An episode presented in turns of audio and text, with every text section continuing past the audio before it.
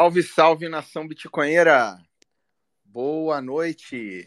Aqui é o seu host, camarada Manhattan, aqui diretamente do Canadil, mas aqui junto com meus companheiros aqui, meus companheiros diretamente aí do Bostil, camarada Jaraguá, camarada Didi e o camarada que daqui, deve estar na Gulag, daqui a pouco está chegando aí. Fala aí, dá um alô aí pessoal aí, é, Jaraguá. Salve, salve, camaradas, tudo bem? Estamos aqui na, na onda do, do, do, socialismo, então aqui a gente começou a se chamar com esses nomes que nos remetem à nossa grande mãe Rússia, né? É, dos tempos outrora que agora, felizmente, estamos retornando para aprender o valor da liberdade. A nossa equipe de marketing né, anda a mil e vamos falar isso hoje. Salve, queridos amigos do Gulag. Aqui é o Didi. E queria pedir uma ajuda aí para todo mundo que está aqui. Se tiver algum designer e puder me ajudar, eu preciso, me inspirando aqui no camarada Jaraguá, preciso mudar minha foto de perfil. Tá muito capitalista opressora, com, começou no bear market, botei o Didi aí no McDonald's com um chapeuzinho do McDonald's e tá na hora de botar um chapeuzinho soviético aí um fundo de gulag. Então, se alguém puder me ajudar, agradeço imensamente. Fala pessoal, tudo bem aí?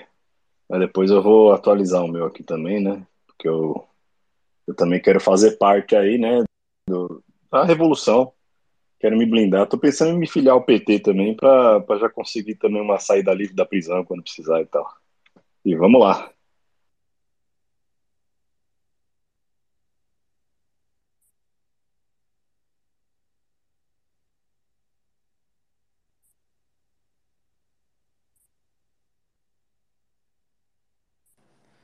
Não, isso aí. Já, aí combou. Vai ficar ótimo se fizer dessa forma, que aí daqui a pouco eu já filhei o PT.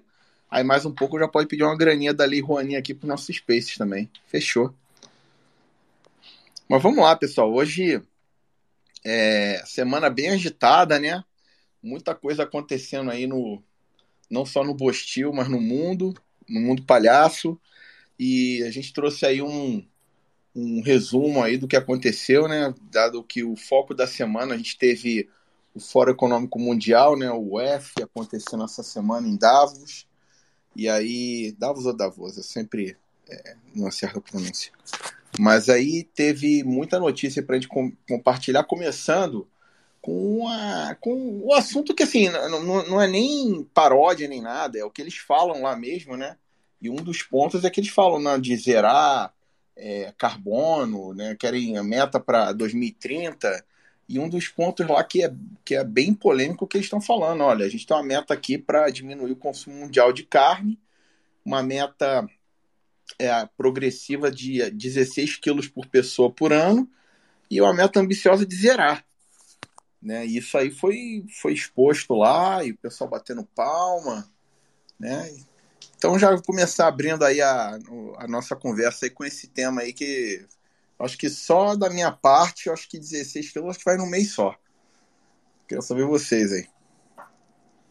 Cara, tem churrasco de fim de semana que eu boto mais de 16 quilos na grelha, velho.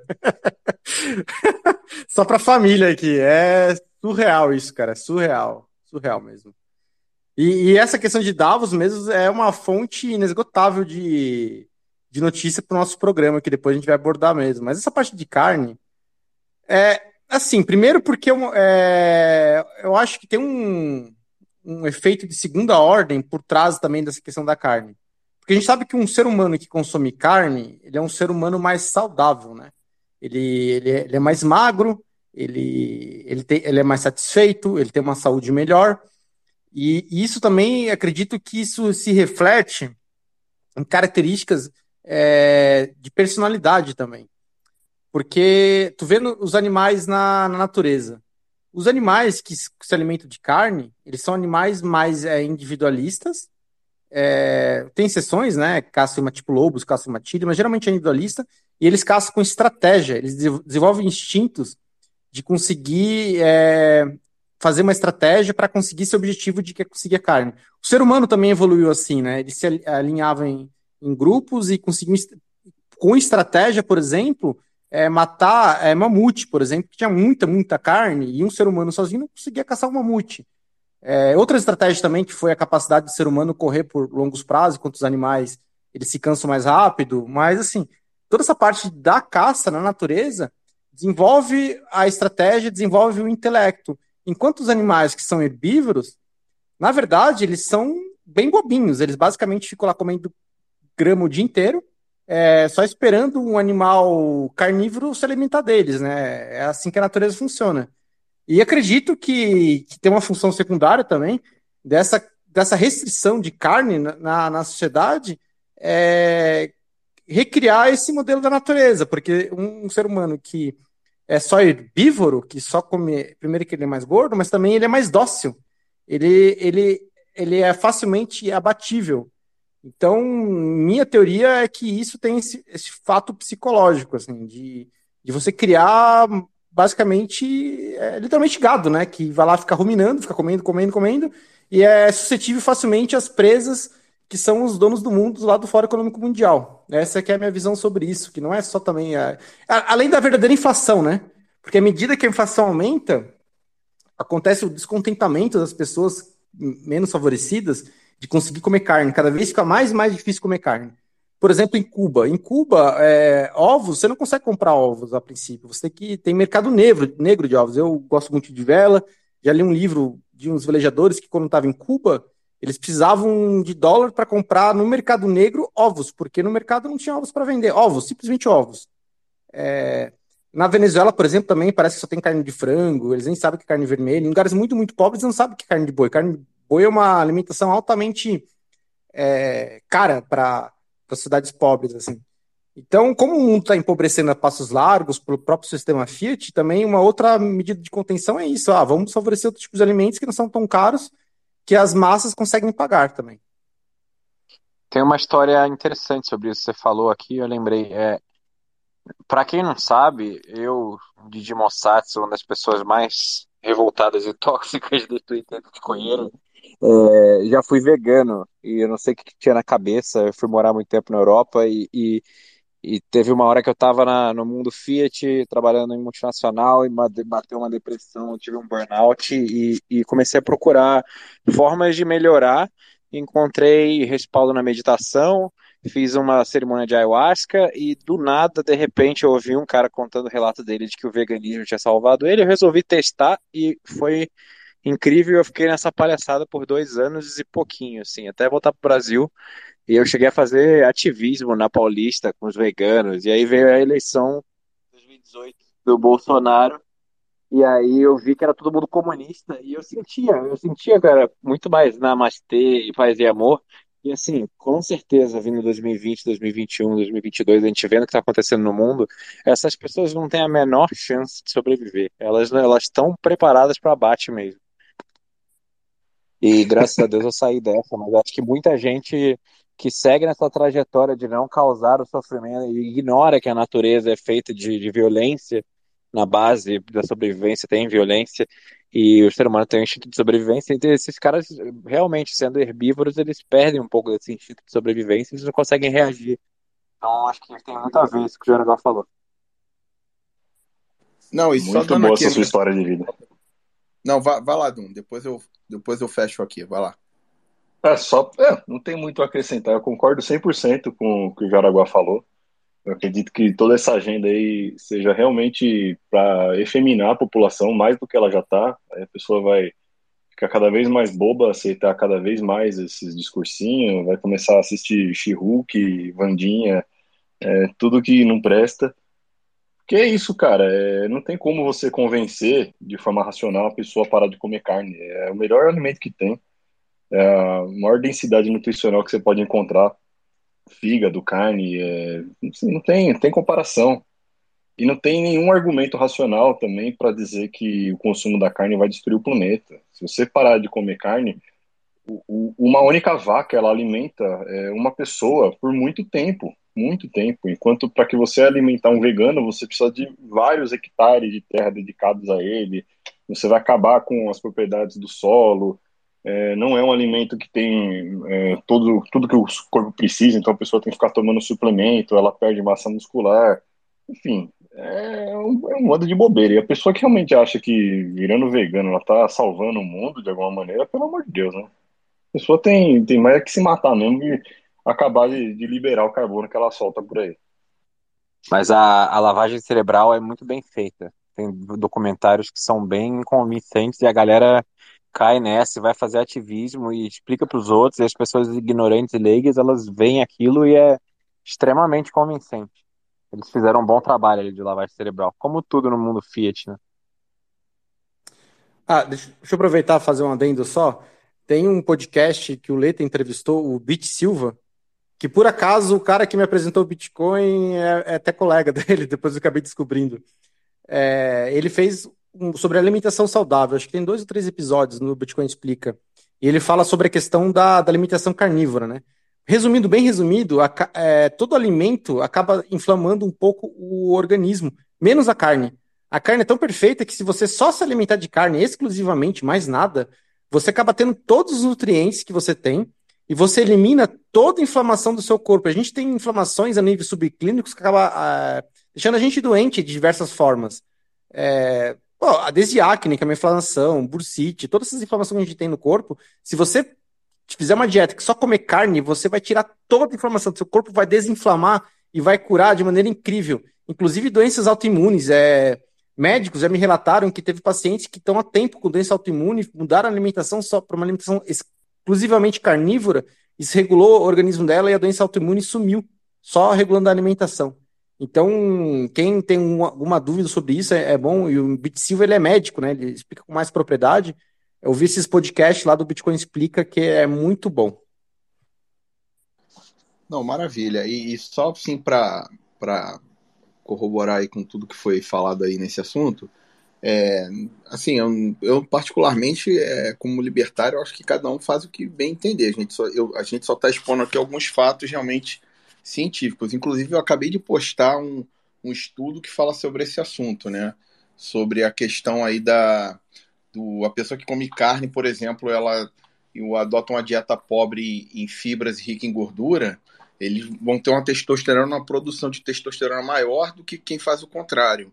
Então tem alguns estudos que linkam sobre isso e tal. Agora, óbvio, ah, o cara pode ser vegano e, e complementar com cápsula de ômega 6, ômega 12, whatever, pode, sem problema. A gente só está expondo que uma alimentação naturalmente é, carnívora, ou pelo menos é, é rica em proteína animal, ela já vai fazer esse papel porque tudo faz parte de realmente é, é, é tirar essa, a testosterona dos homens, né, para todo mundo ficar bem mansinho e aí serem bons trabalhadores obedientes, né, que é o que que é o que o pessoal da UF gostaria que, que acontecesse. Mas enfim, meus camaradas. A galera bota dieta vegana e, e, emagrece 20, 30 quilos, mas ela não para pra pensar que ela se alimentava majoritariamente de coca normal, McDonald's e bolinha Ana Maria. então, assim, quando você tira os alimentos processados porque eles têm origem animal, sei lá, leite, queijo, etc., você está restringindo a dieta em 90% das porcarias que a pessoa come do supermercado. E aí, naturalmente, ela perde peso. E só que vem todos os efeitos colaterais de longo prazo. Então, no curto prazo, parece a ilusão é de que é ótimo. Depois você começa a definhar, igual um poodle velho.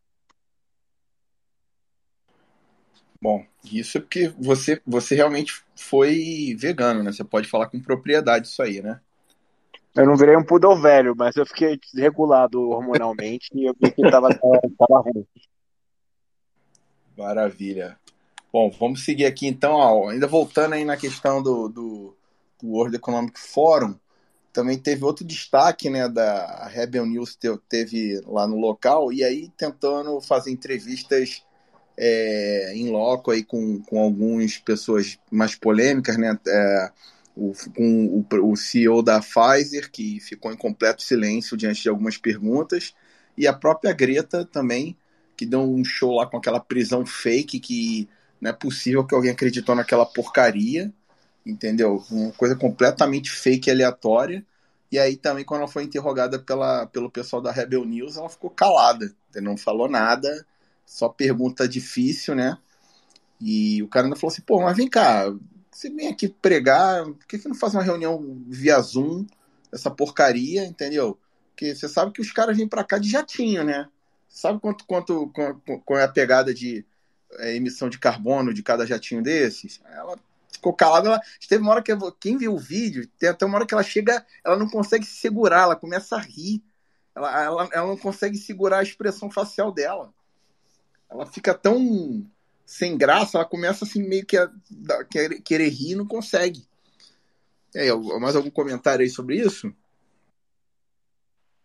Deu para ver que ela é meio mongolona mesmo, né? É, ela é uma atriz, essa menina. E ela, quando ela não tá seguindo um script, é, deu para ver naturalmente ali que ela mesmo não acredita muito no que ela fala, não. Ela começou a dar risada e meio que estava até concordando com o que os repórteres estavam falando. Você vê, é uma, é uma personagem, né? Ela foi colocada ali pela família dela e tal, virou um ícone dessa resistência fake ridícula. Mas é, é uma atriz, é uma atriz mirim, ela é bobona de tudo, assim, né? Largou os estudos, tudo, né, pra ficar militando e tal. Então, o que, que dá para esperar de uma, de uma adolescente que fica, né, basicamente a vida dela é ficar tirando foto e encenando é, movimento revolucionário e tal, de protesto e não sei o quê. É uma piada, né? Como tudo que acontece lá no, no Fórum Econômico. Teve também essa aí da Pfizer que você falou, né? Que foi bem interessante. Os caras ficaram seguindo o, o, o CEO da Pfizer né, por uns três minutos, sim, perguntando para ele: pô, e aí, cara? É, você sabia que a vacina não ia funcionar e tal, que não ia impedir a transmissão? Por que, que mesmo assim você continuou, né? Falando que, que ela funcionava?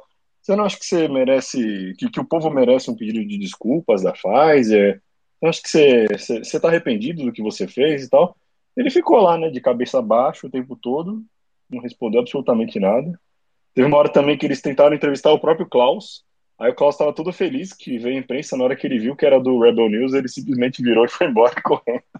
Então, assim, é tudo script, né? Essa galera não consegue fazer nada, responder uma pergunta que não seja dos jornalistas que estão na folha de pagamento, né, da galerinha pré-selecionada ali da bolha deles. Deixa aqui aproveitar e saudar o Reicher, o contador libertário, o Billy Knight, o Stack Beach, a Elisa, o Ralph, o Shadow, é, Billy Knight, toda a galera, o Leonardo, toda a galera que está aqui sempre, o Vitor, sempre tô ouvindo o Bolsonitro, o camarada Unkno, esse movimento de camarada aí tá crescendo, o padrinho, toda a galera, o Hugo também, lá diretamente de, de Portugal, não sei se é o Salvador, toda a galera tá sempre aqui com a gente. Essa questão da Greta, mano, o pior de tudo, o mais bizarro é que a, a prisão dela, tipo, teve take, né? E teve, tipo, making off, cara. Alguém filmando as tomadas, agora take um, e pegava ela. E eles não têm nem vergonha de, de filmar, tipo, os making off da, no teatro, cara. E isso sai assim com maior naturalidade. E o bando de NPC realmente acha que ela foi presa, sabe? E a Greta, na verdade, ela é uma péssima atriz, né? Ela, ela, eu vi a cara dela, ela rachando o bico, cara. ela deu uma risada assim, não conseguia esconder na face, né? Qual que, qual, o cara perguntou lá da Rebel qual que foi sua pegada de carbono para vir para cá? Ela deu uma risada. Porque na verdade é só discurso para NPC, né? É foda. Desculpa o palavrão, mas. Eu ia, eu ia falar exatamente isso. Eu ia falar, cara, quem. Essa porra é tipo BBB. Quem tá se importando com o que acontece em Davos? Os caras são uns palhaços fingindo que, que. falando alguma coisa que importa. Mas realmente, eu esqueci que 70% da população mundial se importa, porque é a mesma galera que assiste BBB e Farofa da GK. É, Jaraguá, você passou dando o nome de todo mundo. Eu queria dar um salve pro Agora Chega, que a handle dele é o Apenas Codorna. Ele tá aqui todo domingo e eu acho sensacional esse nome. Pô, legal. Pessoal, reforço aí também. Obrigado aí por vocês nos, é, nos prestigiarem e reforçarem a nossa terapia de grupo aí toda semana. Mas aqui, dando prosseguimento, agora vem a parte legal, né? Que é o Brasil no World Economic Forum também, que também teve várias notícias aqui para a gente dar, dar risada, né? Começar pelo nosso ministro da Economia, né? Excelentíssimo Haddad, né? que no, no, discurso dele lá, ele falando assim, pregando boicote a produtos e marcas com alinhamento à direita. O cara, ministro da Economia, mandou essa para o mundo inteiro ver, né? Então já começamos aí a passar participação do, do World Economic Forum aí para no Brasil é, é, saber a opinião de vocês a respeito. Um completo débil mental, né? O cara vai como ministro da economia de um país, ele já é um despreparado, né? Ele não sabe nem o que ele está fazendo lá. Ele nunca soube, né? Ele sempre foi o poste eterno ali do PT. É, o Haddad é tipo aquela carta coringa que você coloca ali. Ah, se vira aí, amigo, faz alguma coisa. Ele não sabe fazer nada, tá, não gosta de trabalhar. Mas aí ele abre o bico, né, para falar uma asneira e outra. E ele, no meio ali, né, do Fórum Econômico, pregou o boicote aberto a empresas é, que não são alinhadas é, à ideologia dele, né? O que também significa que, se você é uma pessoa de direita, tá tudo bem se você boicotar empresas de esquerda, certo? Já que é para fazer é, uma espécie de, de guerra econômica interna, então tudo bem. Empresa de direita vai ter cliente de direita, empresa de esquerda vai ter empresa de esquerda, cliente de esquerda e tá tudo certo, já que é assim, né? É, inacreditável, né, cara? É, assim, a gente sabe que só vai vir bosta desse governo. Mas o nível de responsabilidade do cara de falar um negócio desse publicamente, é, na posição dele, né, no cargo que ele está, no lugar onde ele está, o mundo inteiro vendo, é, tanto que, né, quem ouviu o discurso do Haddad, né, as casas de research, as, as empresas de investimento e tal, a galera já tudo pisou no freio, né? Falou, opa, opa, esse cara vai cagar o Brasil. A pessoal já tá dando downgrade, já tá tirando recomendação. Consequência, né? Não tem como. É, é inacreditável. Assim, é, beleza, a gente só tá há 22 dias desse governo horroroso, mas o que já tem de pérola, né? Nesse pequeno período, pelo amor de Deus, como, como tancar o resto agora? Parem de falar mal do Haddad, head de marketing do Bitcoin. E assim, eu acho que o, Haddad, ele tem muito aquela vibe do, do pai do Morty, do Rick and Morty, sabe? O cara não serve pra absolutamente porra nenhuma. É meio burro, é meio sojado. É, ele deu entrevista que ele não sabia a diferença entre CVM e CMN, Conselho Monetário Nacional e Comissão de Valores Mobiliários. Enfim, o cara é um, é um cone de trânsito. Ele não serve pra porra nenhuma mas ele vai fazer um ótimo trabalho como marqueteiro do Bitcoin, implodindo a economia Fiat. Vai ser maravilhoso. É, e sobre esse ódio do bem aí, interessante que o, aquele movimento de, de mesma coisa de direita, mostrando as empresas que patrocinaram a, a, o governo de esquerda, para as pessoas lembrar disso na hora de comprar, ele é boicotado, né? Ele tem suas contas bloqueadas e o outro lado não pode, é unilateral, né? É, o, é só o ódio do bem que pode, o ódio oficial, né? Não, isso é surreal, isso aí, né? E também tem outra participação do, do Brasil também no World Economic Forum, né? A Marina Silva também, que estava aí nessa delegação louca, né, no discurso dela, dizendo que 120 milhões de brasileiros estão passando fome entendeu? Se, qual o critério né, que foi usado? É o quê? Não ter acesso a picanha, entendeu? Talvez ela esteja razão nisso aí, mas de resto, é, parece que os números aí foram um pouco inflacionados, né? A minha visão é que ela tomou um ayahuasca e ela conseguiu ter uma visão daqui a três anos como que vai estar o Brasil. Então ela já falou o dado que vai ser daqui a três anos, assim. Acho que ela é uma visionária, está na vanguarda. Não, é um governo que em 20 dias, né, eles já conseguiram jogar mais 90 milhões de brasileiros na fome, né? Mas que fracasso, cara.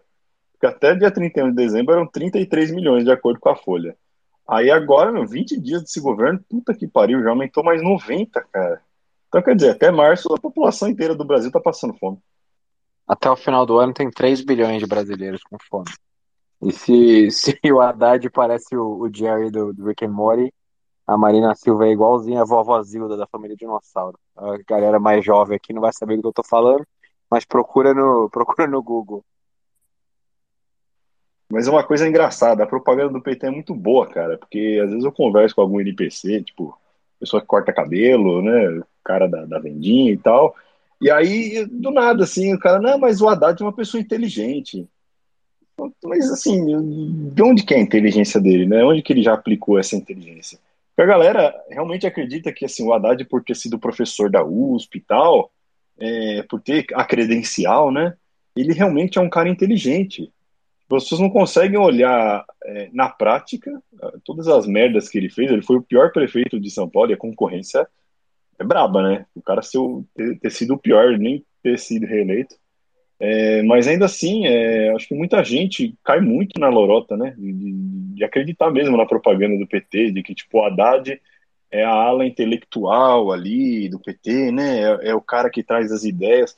Ele é uma anta, esse cara, né? Ele é um poste, ele nunca trouxe uma ideia original ali dentro. Então, assim, o Haddad nunca teve relevância nem em cargo público, nem dentro do próprio PT, de trazer algum tipo de ideia nova, nem que seja uma ideia ruim. Mas ele é um nada mesmo, né? Só que ainda assim, é, eu ainda ouço pessoas falando, não, mas é, não, ele é professor e tal, né? Ele tem, ele tem as credenciais dele. Agora a gente vai ver mais uma vez o Haddad fazendo merda atrás de merda na economia, né?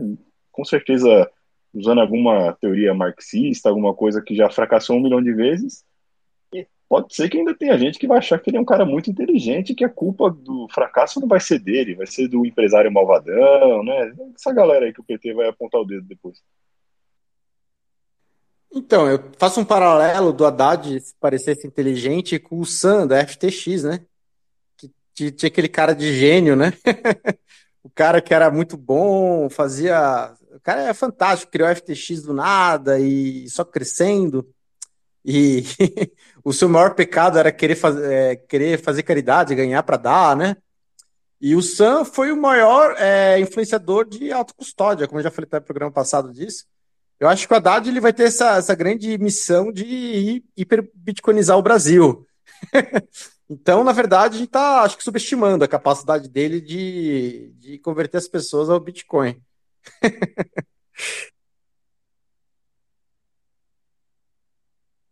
É, como diz o viado do Reicher, que já saiu daqui, já foi embora, ele nunca fica mais do que 20 minutos. Mas é, tudo é bom para o Bitcoin.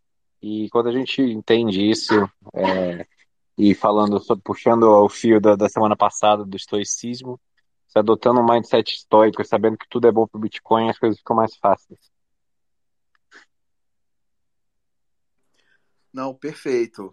Inclusive, depois aí vou puxar na pauta aí, tem um tem um, um, vídeo aí também do, do canal L de Liberdade que eu vou estar tá compartilhando com vocês aqui, mas só dando prosseguimento aqui na pauta, que aí a gente agora sai do, do Internacional, né? A gente foi ali a participação do Bostil no Internacional, no F, e agora falando um pouco de Bostil, que foi uma semana bem intensa também, né? Como acho que vai ser a, vai ser a, a, a tendência nesse governo de merda aí que a gente está tendo. Mas aí, começando com as notícias aqui do, do Bochil, a XP cortou 10% da, da, de, de, de, empregos aí da, da, de colaboradores da empresa após os últimos resultados financeiros e, e por coincidência, logo após patrocinar a farofa da GK. Já começa com esse com um tema mais leve aí pra, só para saber a opinião de vocês aí. A minha opinião é o seguinte: a XP tinha dinheiro infinito, porque os caras estavam colados na impressora. Se você anda na Faria Lima, vira e mexe sexta-noite, tem uma porra de um espaço ali chamado Arena XP, com um monte de quadro de beat tênis e rola um pagode.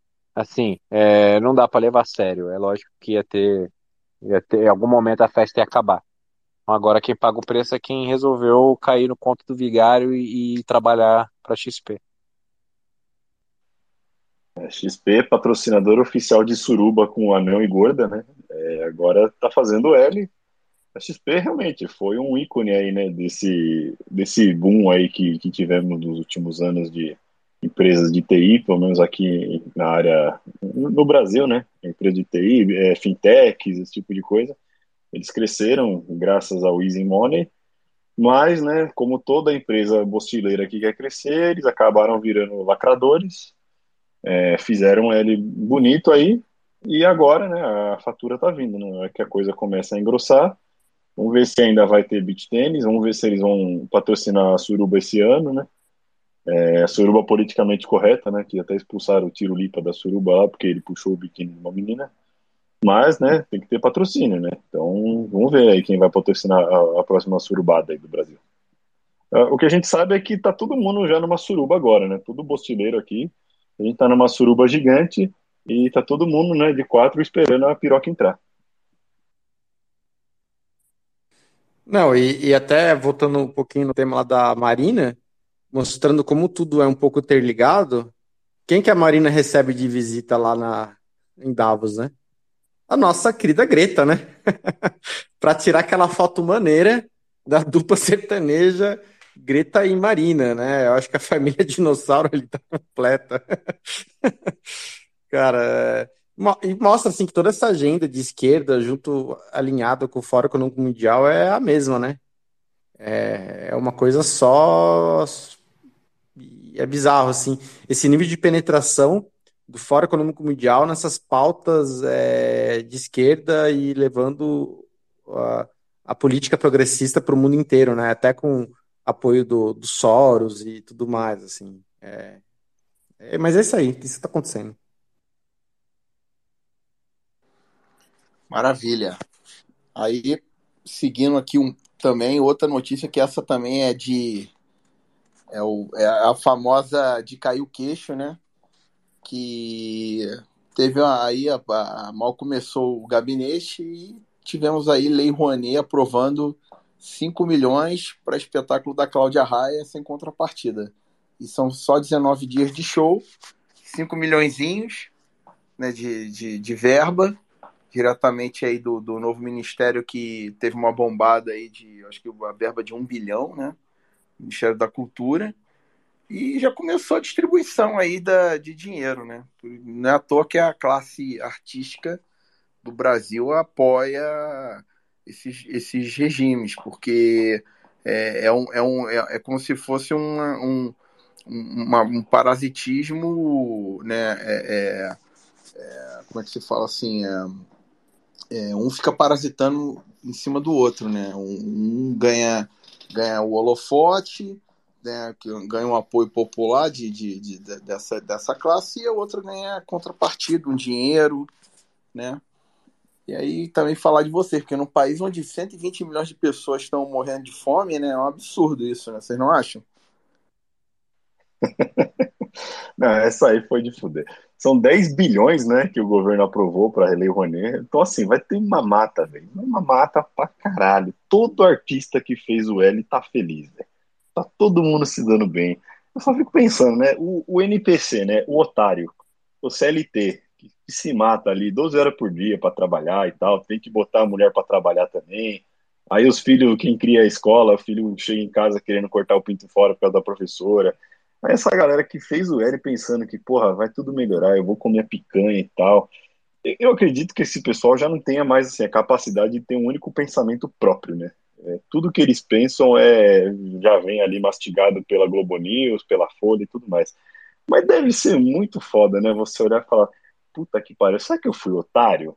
Né? Porque agora todos os artistas que falaram que, que fizeram L pela democracia, pelo futuro da Amazônia, para tirar o fascista, todos eles vão encher o rabo de dinheiro sem fazer porra nenhuma. E eu aqui vou continuar na merda, não vou, não vai vir picanha, a inflação vai aumentar.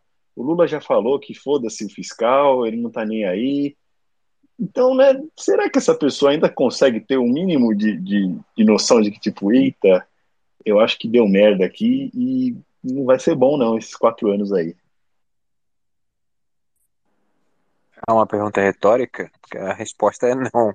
Não, ela nunca vai perceber. Até ela estiver passando fome e realmente falar, eita, deu merda. Mas vai demorar. As pessoas assistem Globo o dia inteiro, tomam uma dose de vacina cada semana, usa máscara e se sufoca no, no trânsito, no metrô, no busão, na academia, no trabalho. Assim, o cara não tem a menor chance de ter raciocínio lógico e, e, e análise crítica de absolutamente nada.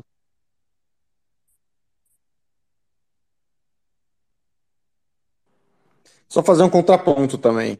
É, a Cláudia Raia, com essa idade de manter aquele par de coxa, não deve ser barato também, né? Acho que precisa de um dinheirinho. Ela tem uma mansão também, né? Acho que mostraram essa semana aí. Ela tem uma mansão enorme, cara. Acho que só, só o IPTU ali deve ser bem caro, né? Então a gente precisa ajudar ela, né? A manter a piscina dela limpinha e tal, pagar o imposto, manter o, os 25 empregados que ela deve ter. Não é fácil a vida dela também, né, coitada?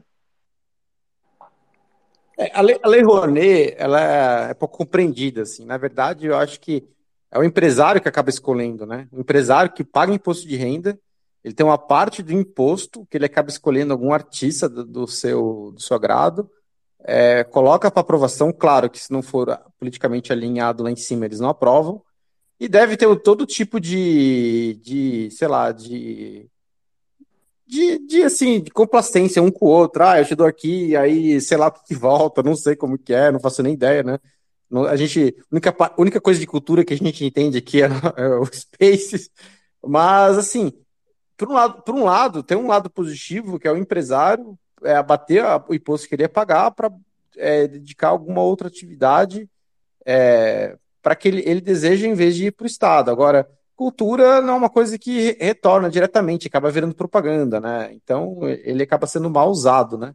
Se fosse para outras coisas, por exemplo, para educação, eu seria até favorável se uma empresa, em vez de pagar uma parte de renda, tivesse uma escola privada para para favorecer ensino de informática, qualquer projeto assim, mais privado de educação, seria, acredito que melhor utilizado do que até deixar para o MEC, por exemplo, né?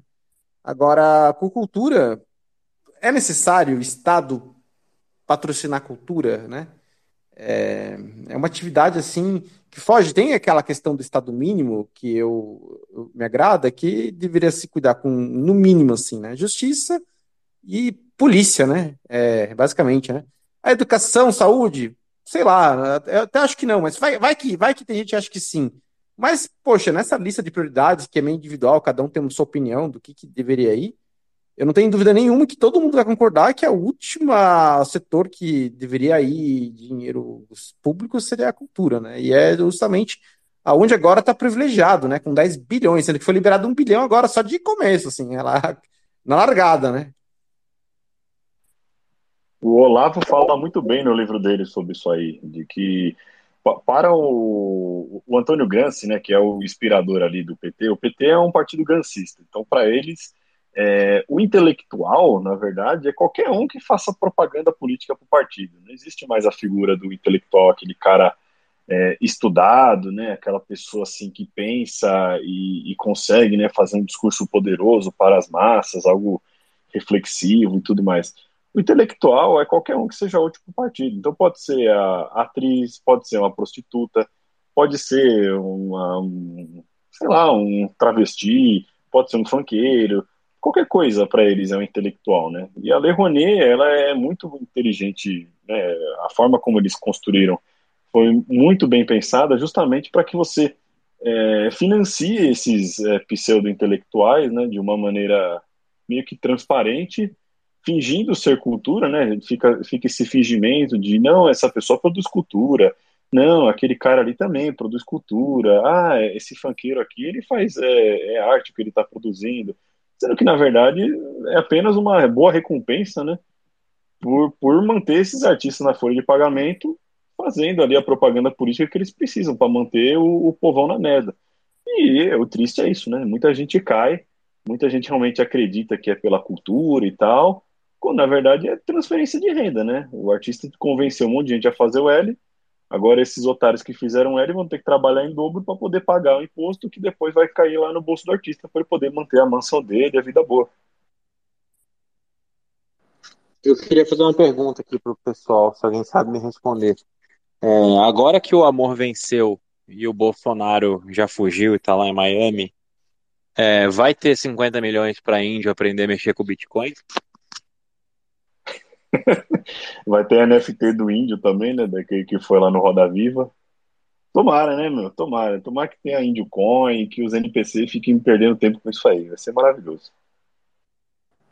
Bom, pessoal. Mas pelo menos seja Nataro, né? Não é tiro. Boa.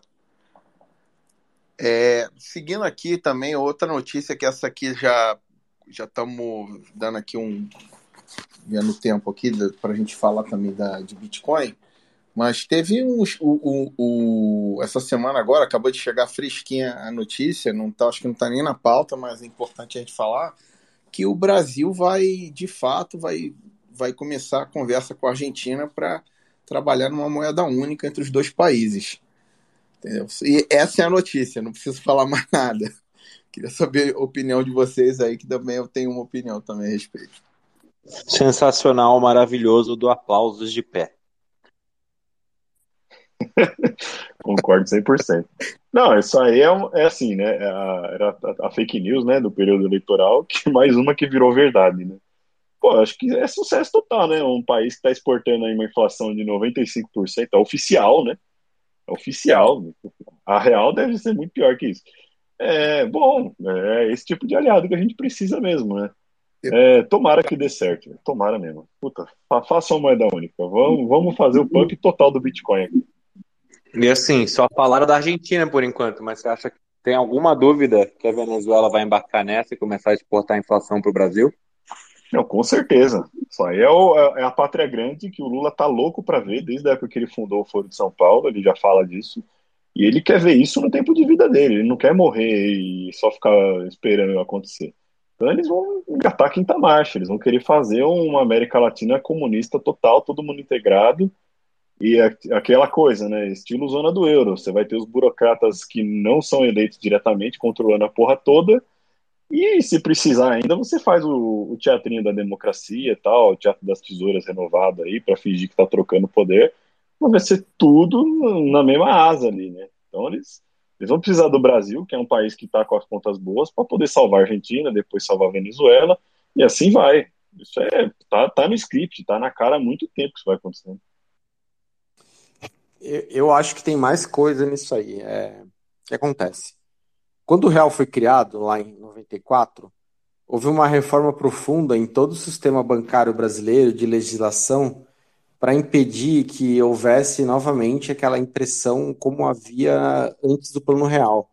De forma que o plano real, assim, queira ou quer não, está com uma inflação relativamente controlada. A gente está vendo hoje o Brasil com uma inflação menor oficial, né? Mas menor que os Estados Unidos, assim, mesmo com o dólar tendo disparado. É, tudo isso foi um pouco é, mérito do, do sistema legal que travou essa possibilidade lá na época do, do Plano Real. E você revogar isso é politicamente muito complexo. Porém, se você criar uma nova moeda supranacional, você acaba tendo que ir mudando todos esses mecanismos e você meio que de uma, uma vez só, você limpa todo esse aparato legislativo que regulava essa impressão. Dito isso, acredito que o objetivo mesmo é, é imprimir, é gerar moeda. Para a Argentina hoje está inflação de 100% mais ou menos anual. Acho que a do mês, do último mês, projetado em 12 meses, já dá mais de 120, eu acho, por aí. É... E também questão do sistema bancário, né? Porque quando você tem um, uma mesma moeda em vários países, a gente vê isso na União Europeia um sistema, um sistema bancário do Brasil funciona de um jeito, os controles de capitais, por exemplo. Na Venezuela é outro. Então, por exemplo, fazer um saque em espécie de vários milhões lá na Venezuela, o depósito fica mais simples. É, você tratar com espécie entre países também. E esse controle nacional fica um pouco prejudicado porque você tem a mesma moeda em espécie circulando em vários territórios. Então facilita também outros tipos de, de coisas que às vezes o grande partido quer fazer, né? É, dito isso, é, eu não sou contra isso, eu acho inclusive positivo, porque é a maneira mais fácil de educar a importância de uma moeda forte é você tendo uma moeda fraca. É, tu vê os países que nem a Argentina, a é, Venezuela, são os países que acabam mais utilizando até Bitcoin. É, porque eles acabaram tendo a necessidade prática de você é, converter sua moeda em moeda forte. E para quem é bitcoinheiro, você que às vezes quer trocar de carro, você gostaria de pagar teu carro em Bitcoin, né? Só que a, a, anta do cara que vende o carro não sabe ainda que Bitcoin é o melhor dinheiro. Ah, por quê? Porque o real mais ou menos se comporta. Se o real parar de se comportar, se o real começar que nem na Argentina, que a inflação verdadeira é 100, mas tu bota no banco o, a taxa Selic da Argentina é tipo 60, um ano de dinheiro em renda fixa lá na Argentina está perdendo 40%, é, você para de querer essa, essa moeda fraca, você vai querer outras moedas. Então, para quem é bitcoinheiro, isso é uma coisa boa, porque vai forçar todo mundo a aceitar, a começar a querer Bitcoin. E para quem é bitcoinheiro, vai começar também a fazer negócios no dia a dia em Bitcoin. Que é aquela valha máxima, né? É a dor ensinando. E, e, e para quem é bitcoinheiro, acho que isso vai ser favorável, porque vai ter bastante demanda. Eu estava fazendo um deck para investidor, lá para Plebs, que eu vou conversar com o fundo do, do Jeff Booth lá, o Eagle Death. E aí eu estava montando um pitch deck mais circunstancial, mostrando a tese do negócio e por que que é o momento perfeito, os fundamentos perfeitos no Brasil especificamente. E eu tava falando disso. E aí eu peguei e entrei numa espiral ali, num rabbit hole de pesquisar sobre relatos de venezuelanos e argentinos tentando sobreviver na hiperinflação. E os caras falam que, assim, como tá tudo meio que passaram canetada e, e proibiram, é, eles têm que fazer tudo no submundo, com P2P, ou, ou usar VPN, e ir num, num rodo-rodo, num, enfim, num, num P2P descentralizado da vida. E aí, na hora que eles recebem qualquer tipo de renda, eles compram imediatamente o BTC, mas no caso o pessoal acaba preferindo. O cara que está na, no ponto de vida ou morte, ele vivendo semana por semana, ele acaba indo para stable de dólar, porque ele não consegue aguentar a volatilidade. Se o Bitcoin cai 20%, o cara passa fome. Então o pessoal recebeu qualquer centavo, eles compram um stable de dólar na hora, é, com P2P. E aí, infelizmente, tem muito lugar ainda, principalmente no interior desses países, que as pessoas, mesmo após toda a hiperinflação, após todo o problema, eles ainda não entendem Bitcoin, eles não aceitam e não aceitam o stable de dólar. Então, assim, o cara é forçado, na hora que ele vai comprar um leite, ele tem que primeiro vender, achar alguém na região que está querendo comprar, aí ele vende pela, pela shitcoin local, pela, pela moeda fiduciária, e sai e compra o produto. Então, assim, é uma dor de cabeça gigantesca, mas se vocês lembram, quem tem um pouco de mais de idade aí, provavelmente lembra no Brasil, é, todo dia 30, dia 1 sei lá, quando pingava o salário da maioria das, das pessoas, todo mundo correndo no supermercado, sendo na porrada para encher o carrinho. É, assim, o perrengue tende a diminuir. E acho que o momento ideal para alguém lançar um produto que vai simplesmente diminuir essa dor é, é, é muito. É perfeito agora. Porque se você tem um produto que você permite para as pessoas não segurarem Fiat em nenhum momento, a não ser que elas queiram.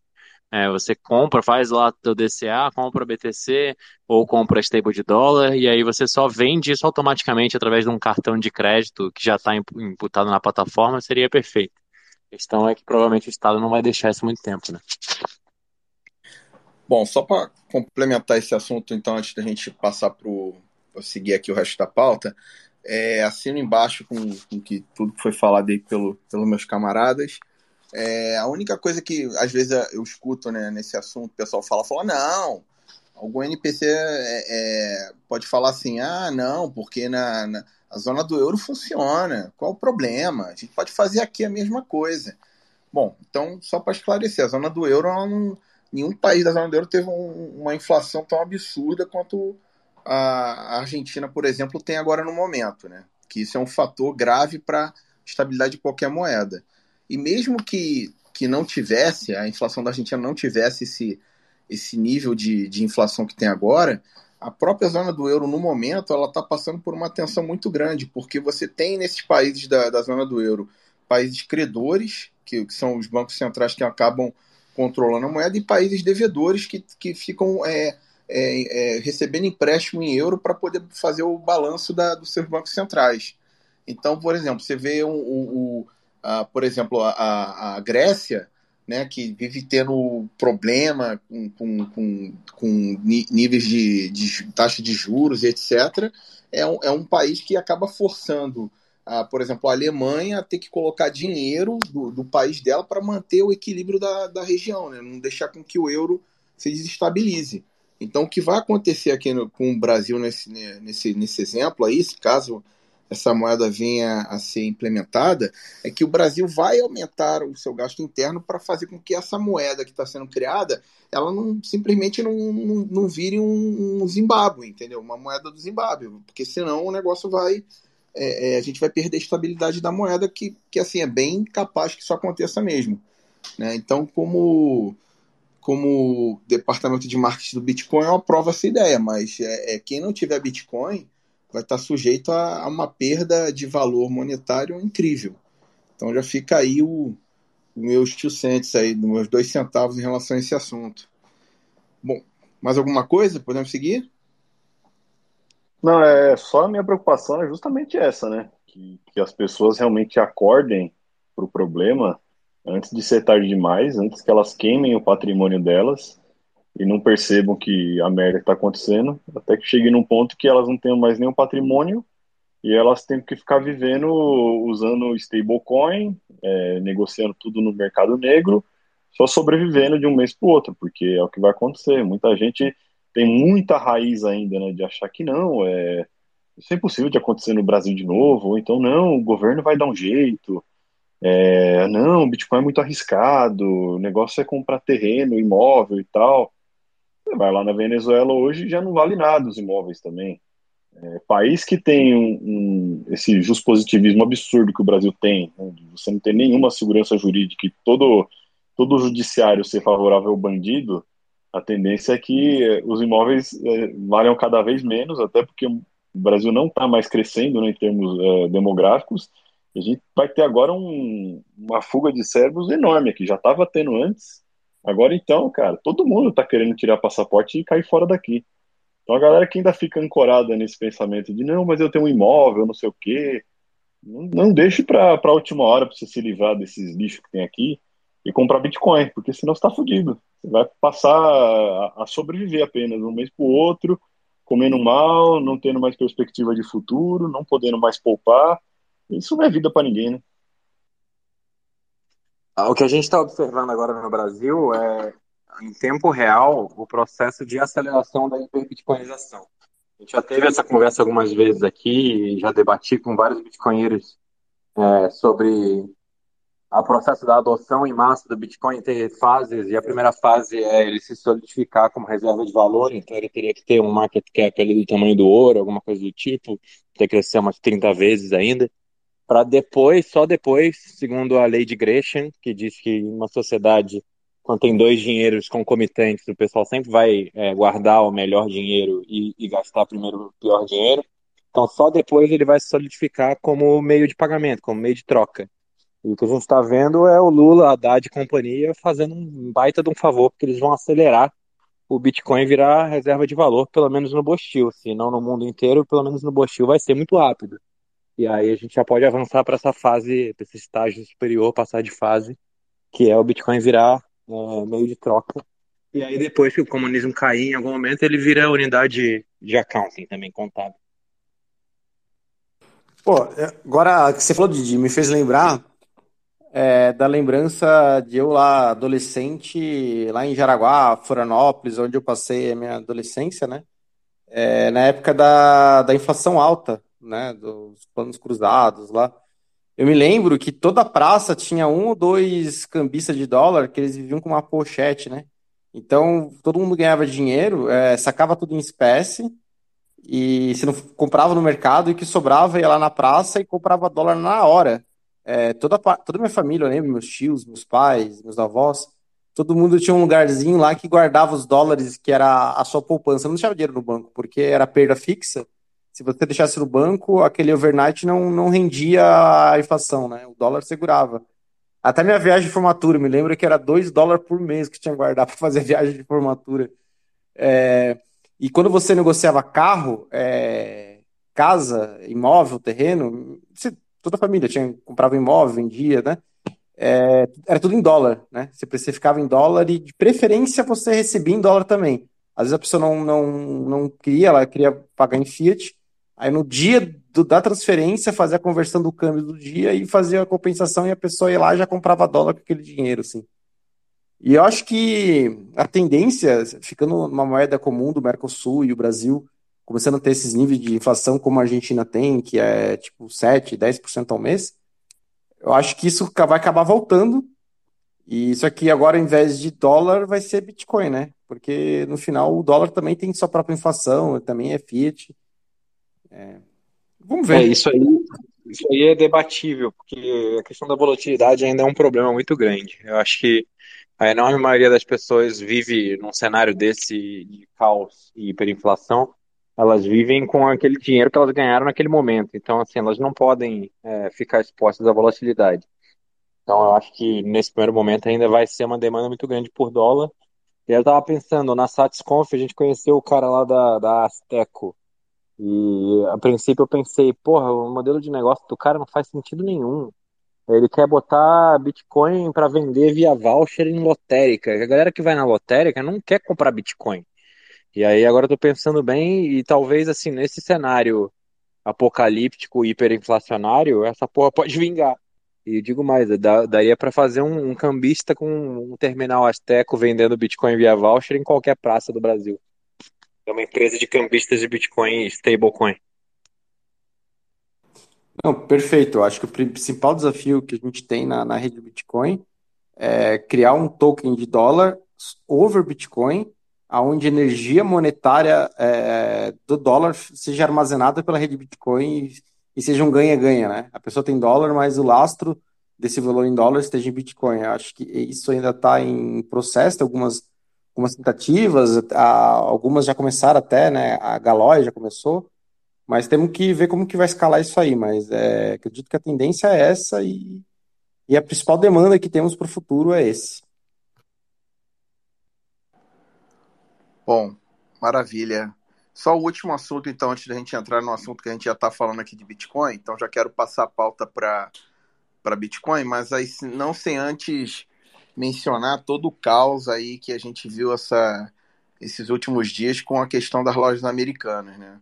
Porque não, não, não chega a ser uma notícia de mundo palhaço, mas eu acho que é importante de, de mencionar a, a, esse, esse, esse caso como um, um, um, estudo de, de caso aí para a utilização de Bitcoin em autocustódia, que é justamente o que a gente tá, vai falar agora a seguir, né?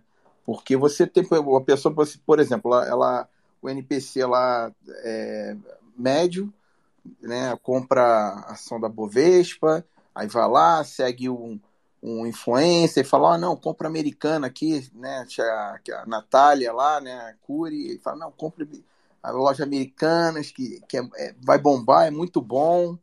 Aí o cara vai lá, o NPC compra, acha que está protegido, né?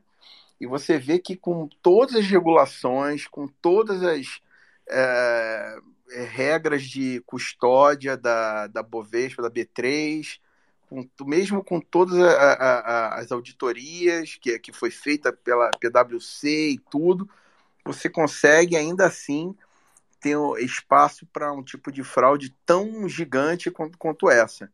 Então, acho que vale a pena a reflexão. Eu queria saber de vocês aí também como a gente pode é, pegar esse tema e, e, e, e, ligar com a questão do, do Bitcoin também.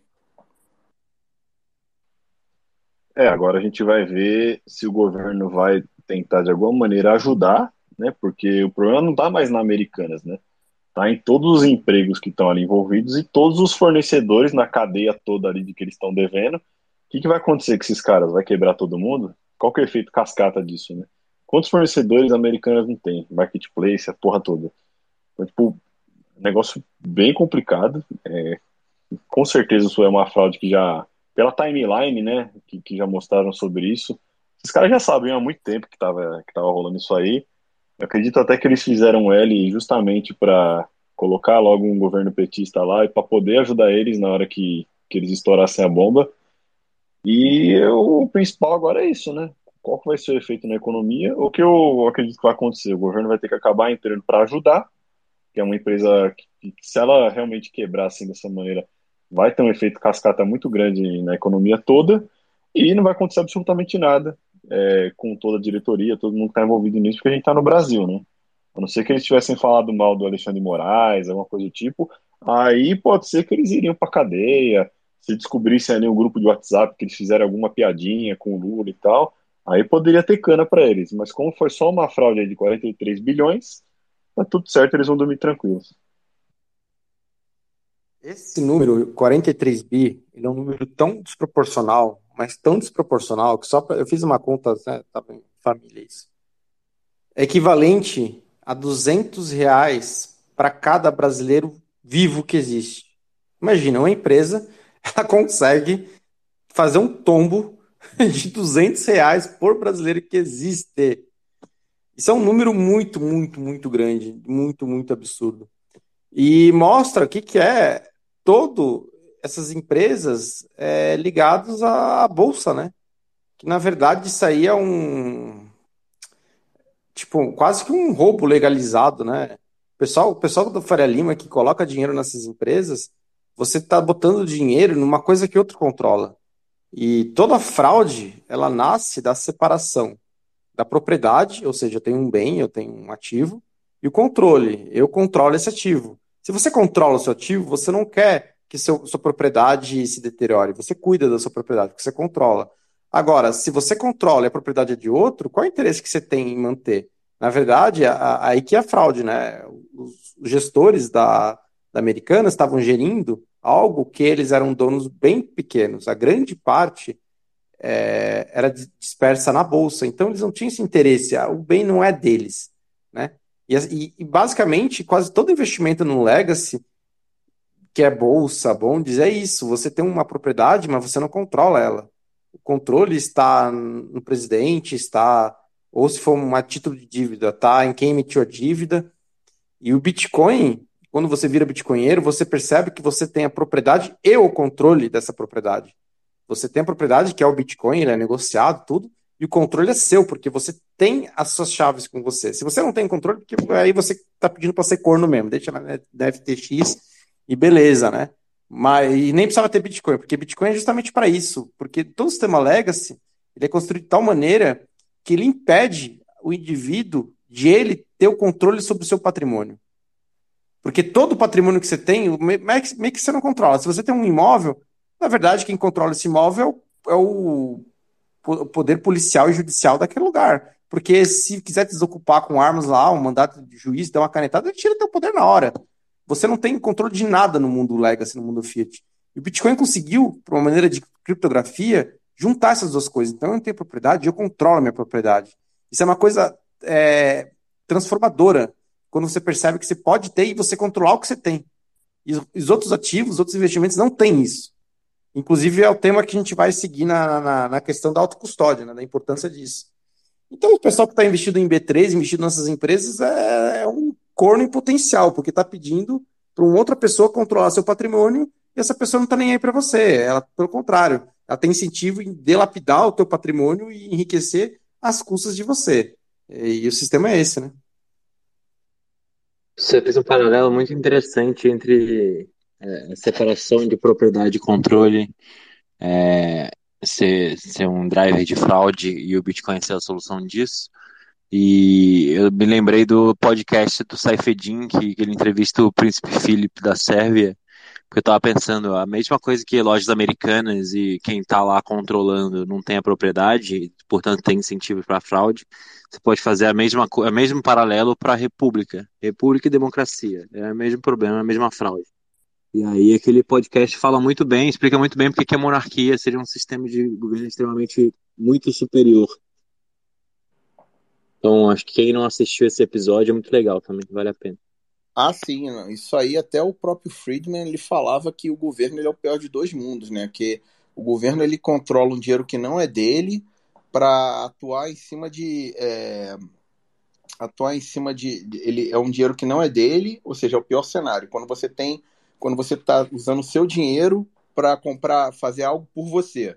Esse é o melhor. E o governo é o contrário, é o pior cenário, que ele, ele administra um dinheiro que não é dele para fazer algo que não é não, não é não seriam para eles também. Então é, é, é, enfim, né? O próprio modelo de governo, esse contrato social que a gente tem é, é péssimo. Já está na hora de Exato, esse, esse formato da república. E aí para você você ainda piora fazendo ciclos de quatro anos com democracia, que a preferência temporal vai para a estratosfera. Sim. O cara tem que gastar, gastar, gastar naqueles quatro anos e foda-se o que vem depois. Gastar, gastar, gastar, enriquecer, enriquecer, enriquecer. Né? Acho que a questão é, é, o pessoal que se elege hoje em dia é mais para assim, ah, quanto eu posso lutar aqui em quatro anos, né? É, lute é meio que uma expressão de quanto eu posso, para não falar que é roubar, né? Mas o quanto eu posso enriquecer aqui ou utilizar dessa posição para melhorar a minha vida e da minha família em quatro anos, né? Mais ou menos isso. Exatamente. Não, não... Igual o CEO da Americana pensando no bônus desse ano. E não precisa nem ser para benefício próprio direto, assim. Veja a questão do Trump e do Bolsonaro. Eles eram, é, a princípio, conservadores, mas chegou a, a fraudemia e eles botaram um auxílio-benefício para geral com força, assim. Checão comendo. Assim, eles não ganhavam dinheiro com isso, mas eles ganhavam popularidade para tentar se continuar no poder. Então, os incentivos disso são bem perversos, né? De todos os aspectos, né? Todos os aspectos. Não, e o povão aplaude, né? Isso que é o legal. O pessoal gosta quando o Lula fala que esse negócio de teto de gastos é uma palhaçada e de que agora ele vai taxar o mais rico, tipo, como se isso não fosse aumentar o custo pro pobre, né? É muito idiotice, velho. Não dá, não dá pra tancar. Maravilha, pessoal. Então, só dando segmento aqui, já entrando aqui no, na história de Bitcoin, e aproveitar aqui para agradecer o canal L de Liberdade, que fizeram um, um, vídeo bem bacana, tocando nos assuntos que nós discutimos aqui na semana passada. Aí eu postei aqui para quem quiser é, seguir. É, eu, eu tenho quase certeza que a voz do vídeo é a voz do Dove, do BitDove, mas enfim, como não, eu não, não consegui confirmar isso em nenhum lugar, vou deixar aí para para quem estiver escutando aí, para quem vê o vídeo, poder confirmar isso para gente. Tá? Mas muito bom, tá? O, o, é um vídeo, é um canal de que fala sobre temas libertários e esse vídeo focou no, no nosso tema da semana passada aí, que foi sobre um pouco sobre estoicismo, né? Um começo do estoicismo e como ah, isso pode ajudar a tancar o Bostil, né? Mas beleza, pessoal. E aí, seguindo na, na questão de autocustódia, que é o tema aqui dessa semana, né? A gente utilizou essa, essa questão da americana justamente para dar um, um, um, preâmbulo de como é importante a autocustódia, né? Porque o Bitcoin é, útil, é o único ativo que, por ser 100% digital, ele permite que você faça a sua autocustódia, né? De forma completamente é, é, é, simples, né? Não digo de forma simples assim, sem muitos recursos, né? Você é, adquirir uma, uma, uma hardware wallet e, e, e, fazer uma passphrase e guardar 12 palavras na, na, na cabeça, enfim, é, são coisas que é uma das opções que vamos estar falando aqui, mas é, é, é, é uma, é, um, é um único ativo que, que permite de fato com que você possua controle, né, conforme o Didi falou agora há pouco, que controle a, a, a custódia dele. Porque você, quando você tem uma, uma ação, você está comprando um papel que está numa, numa da corretora, que vai estar tá na custódia da B3, e que aí a, a, esse papel, por sua vez, pode ter inúmero, tem inúmeras, é, como é que se fala assim, inúmeros pontos de falha, né? Dentro dessa, desse processo que pode acontecer, por exemplo, como aconteceu com, com americanos. É pode ser uma fraude contábil, pode ser um, um talvez um, problema na, na, casa de custódia, pode ser alguma coisa, um ataque hacker lá com na B3 e quando você viu você perdeu aquele, aquele, aquele valor, né? O valor daquele ativo é, veio a cair consideravelmente. Então, é, é, eu acho que é para come, começar aqui a nossa, o nosso bate-papo, é justamente falar sobre isso. Que que é, o Bitcoin ele, ele, ele tem um, diferen, um, um, um, diferenciador a partir do momento que você tem a custódia dele. Se você deixa o Bitcoin na, numa corretora, você está tão ou até mais é, sujeito a, a, a, riscos do que se você tivesse um papel da B3, por exemplo, né?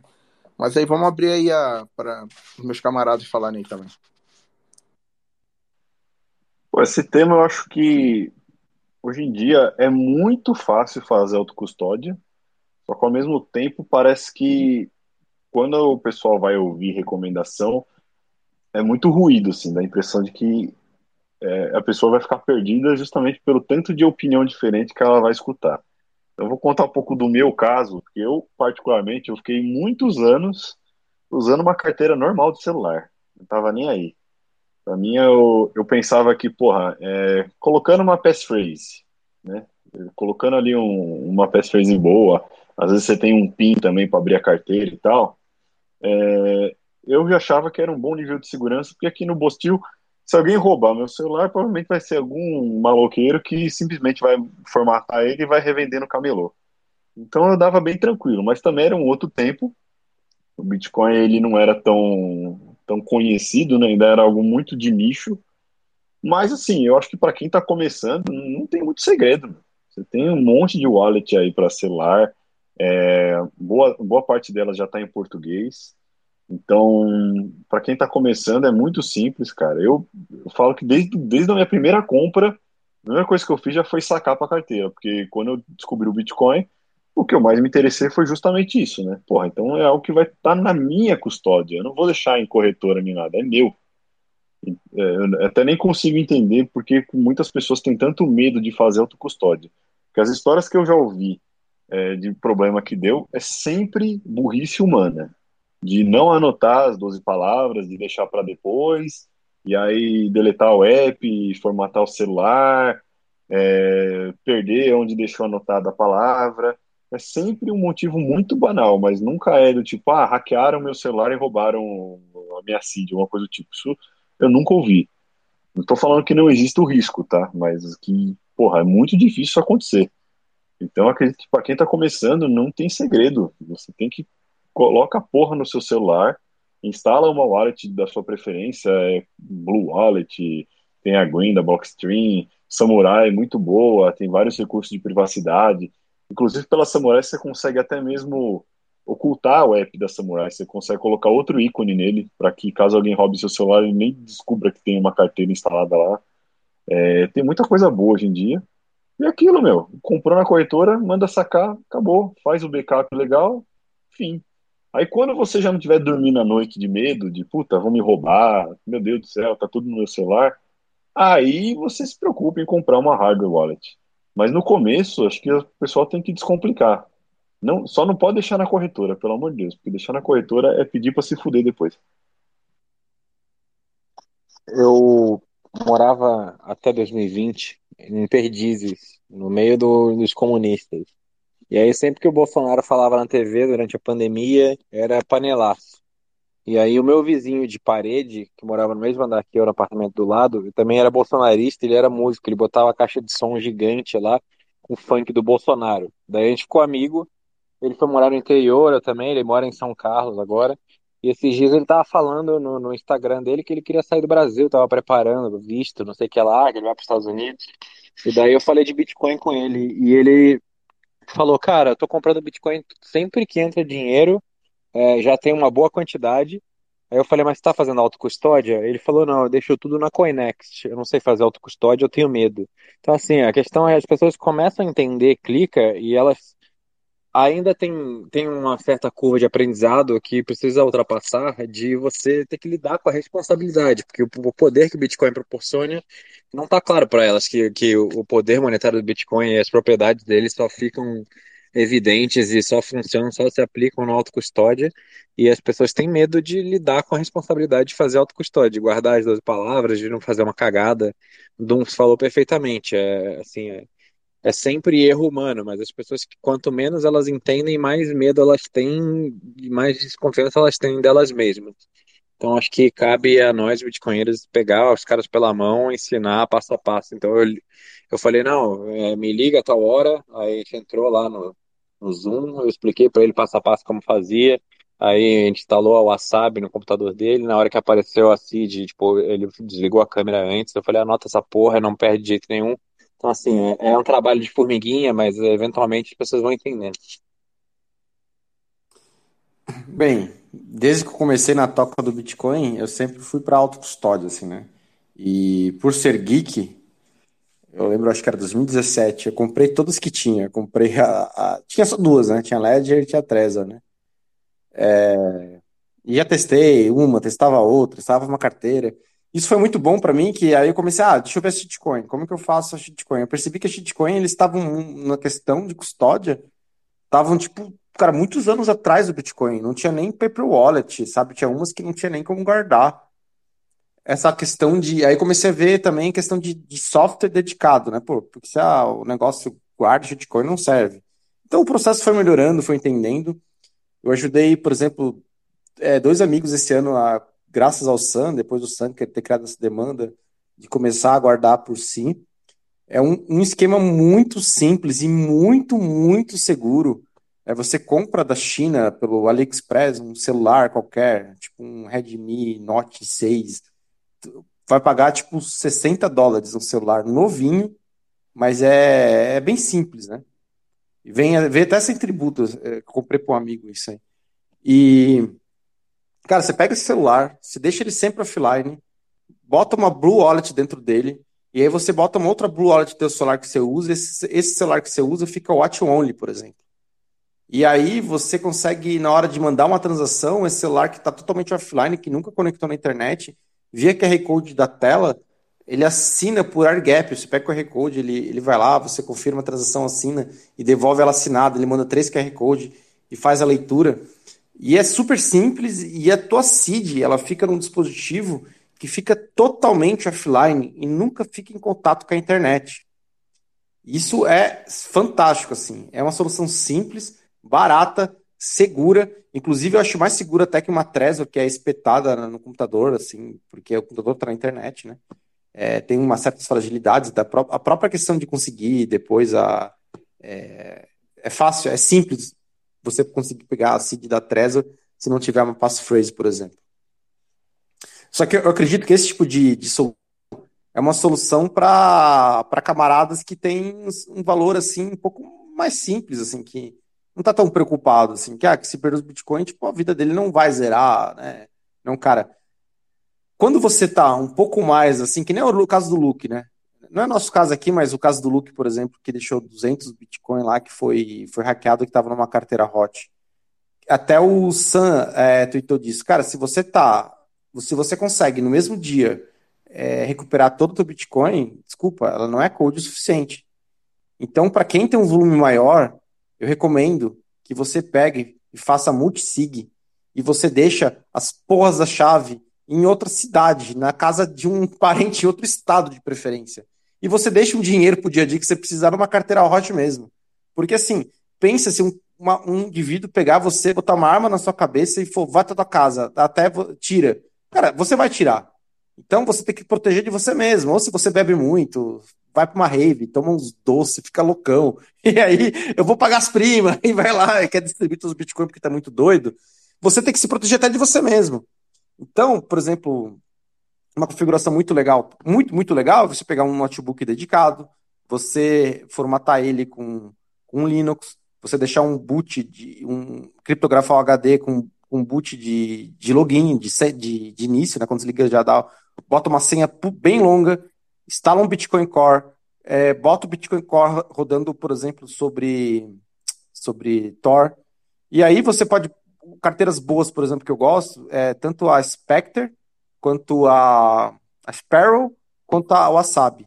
As, essas três carteiras, elas conectam com qualquer hard wallet, e você pode, por exemplo, ter duas hard wallets em dois lugares diferentes, e, e nenhum deles na sua casa, por exemplo.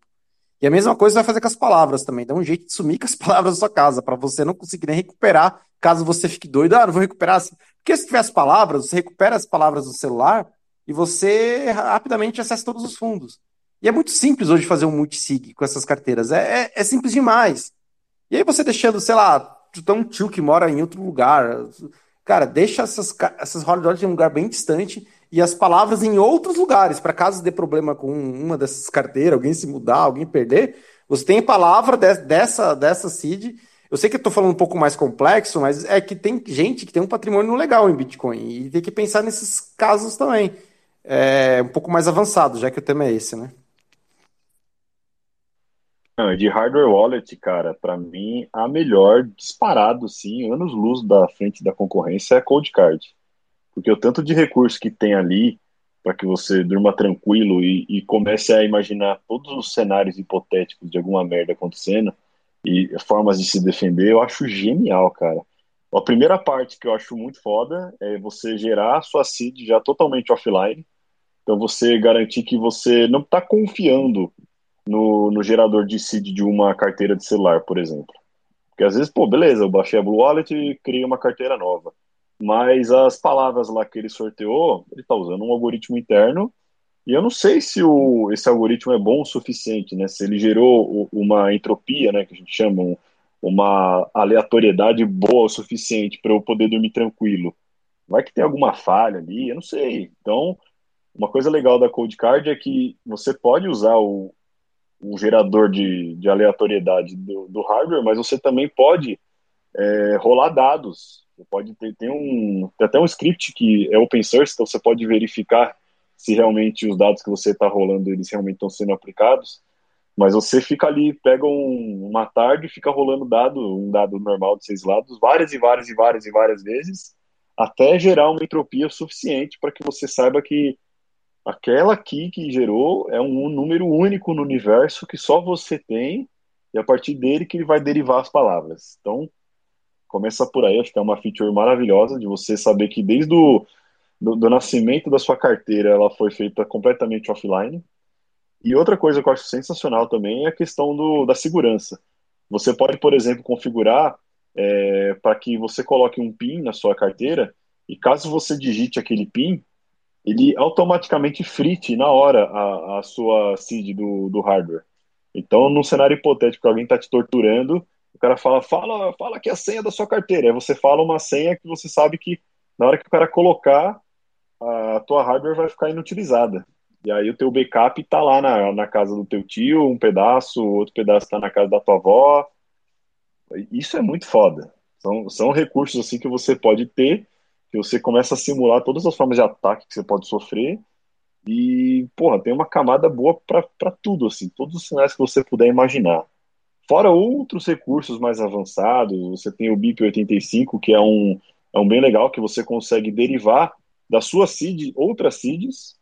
Então isso é legal, por exemplo, você ter uma outra carteira no celular completamente separada, mas sem precisar fazer um outro backup, porque o, a seed que está nessa carteira sua do celular, ela é uma filha da sua seed principal que está na sua code card que você fez em forma de multisig, ou que o seu backup está em metal, enterrado ou concretado.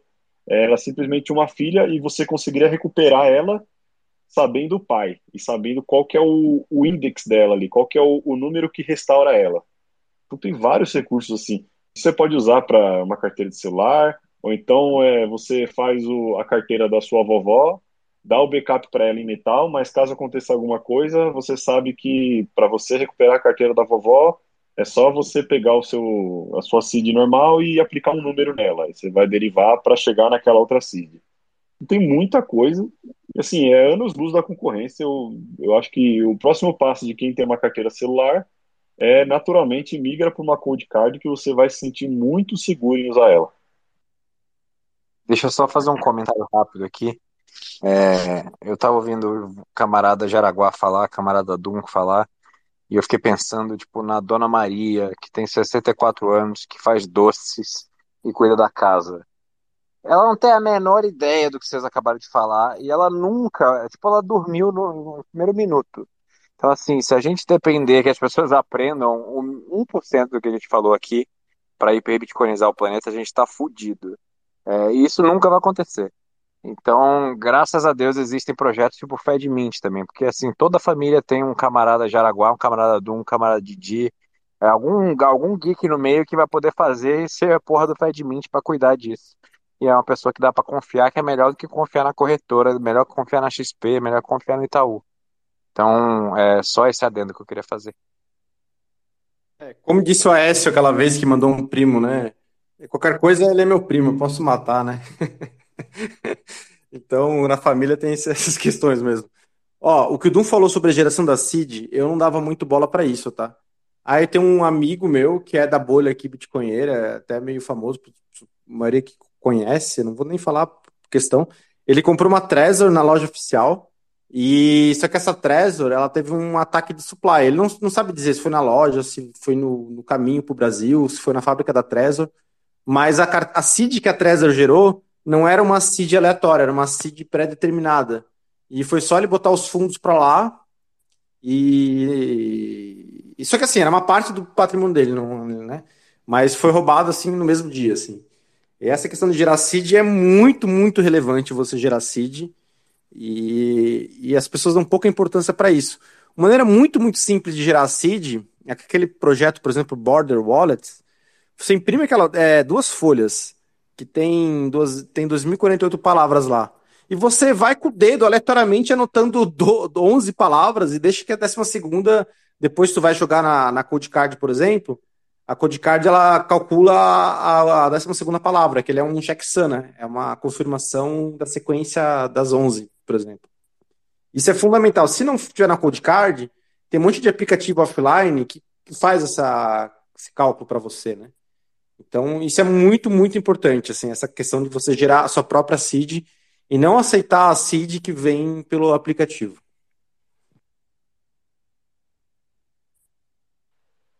É, e aí entra a questão, né, de qual é o momento da pessoa é, aumentar esse nível de segurança. Né?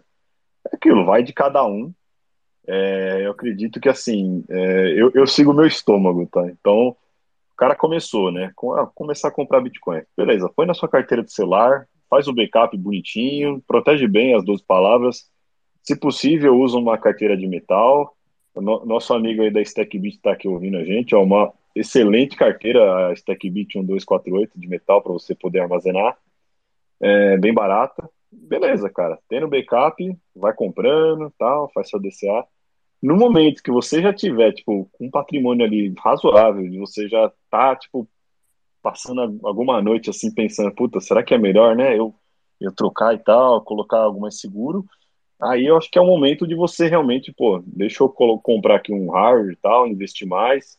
Se você falar, não, ainda tá, é caro a Code Card e tal, né, vou esperar uma Black Friday e tal, aí um, uma solução legal é você realmente pegar um celular antigo, um computador antigo e tal, é, que de preferência fique desconectado da internet. Você pode criar um pendrive usando Tails, que é um sistema operacional bem seguro, e você pode começar a usar por ali.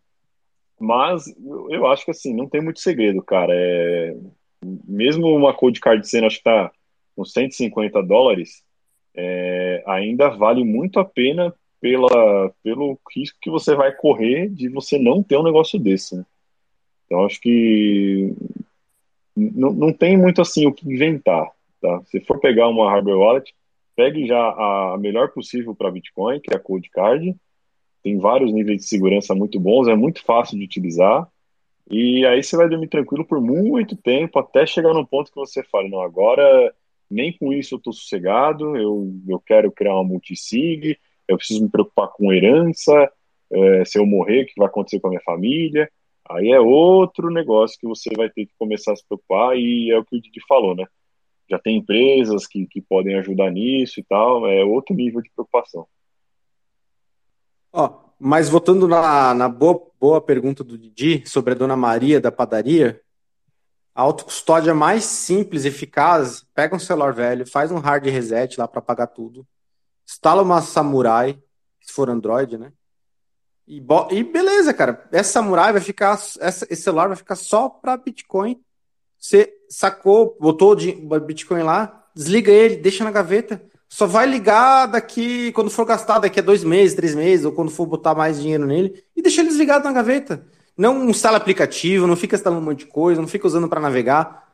Isso é muito, muito, muito, muito mais seguro do que deixar em qualquer exchange sem grilo nenhum. Simples, celular velho, reseta ele, bota uma samurai, usa, desliga e deixa na gaveta. Super simples, super prático.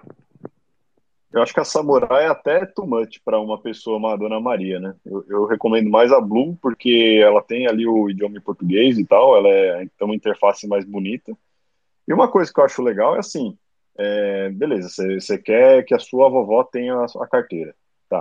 É, não, não espere que ela vá ter a responsabilidade de cuidar da CID dela. Então é melhor que você também é, cuide da CID da sua vovó. E aí você pode usar, por exemplo, o que eu falei da Code Card, você pode derivar uma CID a partir da sua CID para sua avó, só precisa anotar o número né, de derivação.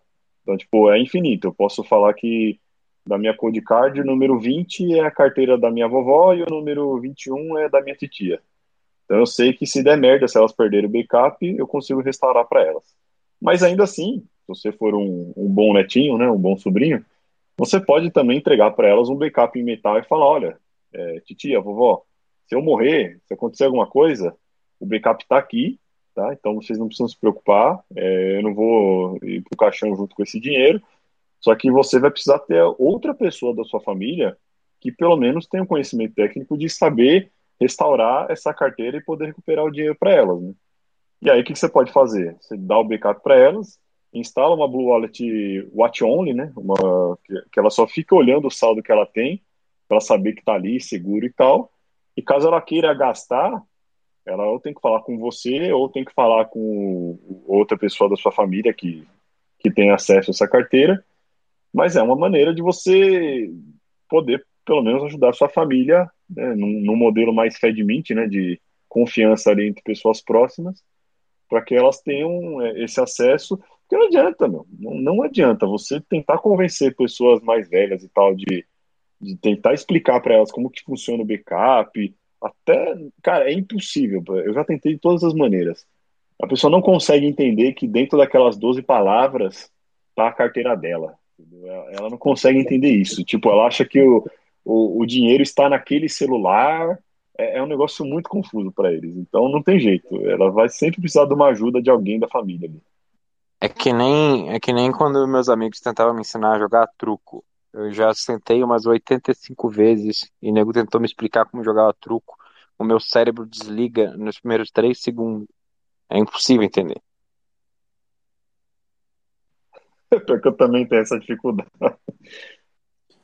Não, e só para é, também aqui falar, né? Eu como um bom boomer também, né, eu, é, eu, uso a Code Card também, mas assim, eu não uso todos os recursos da Code Card. Eu uso, assim, bem básico, é, faço questão de, é, sabe, o meu PC, ele tá super é, ok, gasto dinheiro com antivírus também, sabe?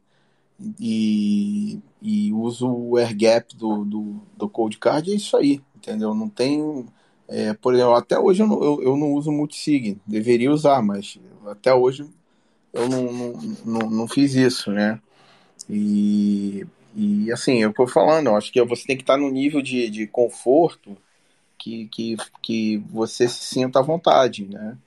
que, por exemplo, é, é tudo tem, tem é, o que a gente chama de trade-offs, né?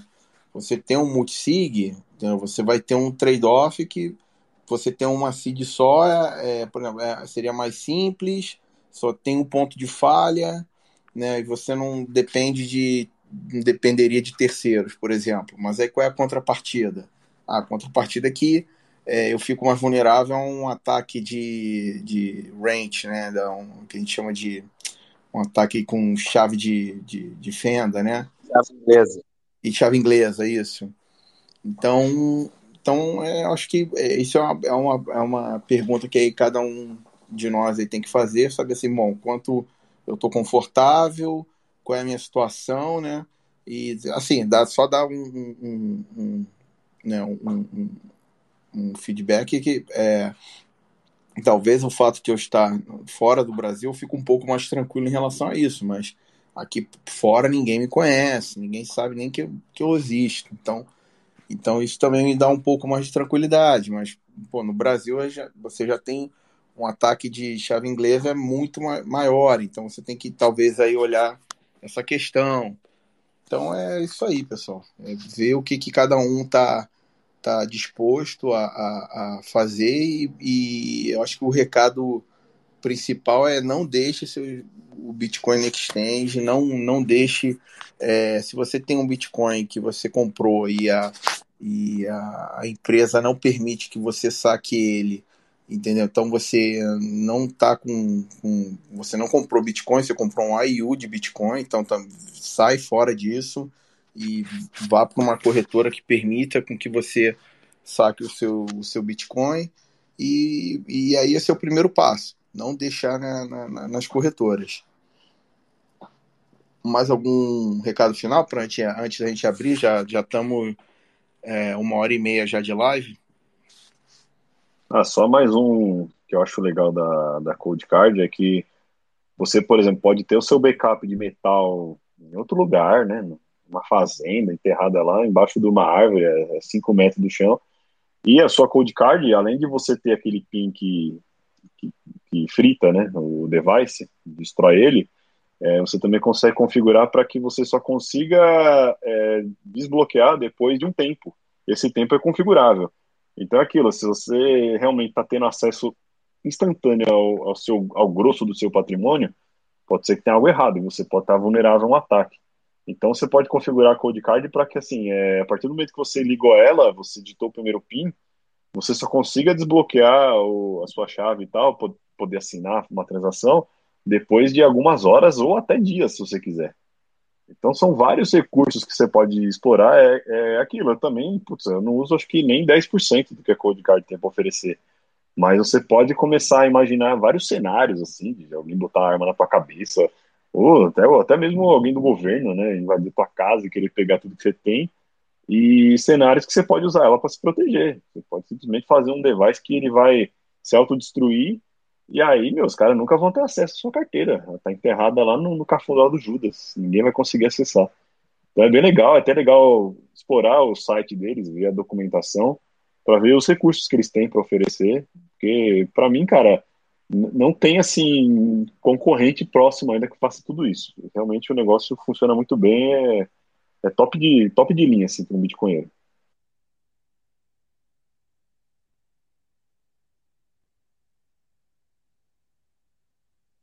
É, essa do timer aí já resolve a questão de eu vir muito louco da rave já.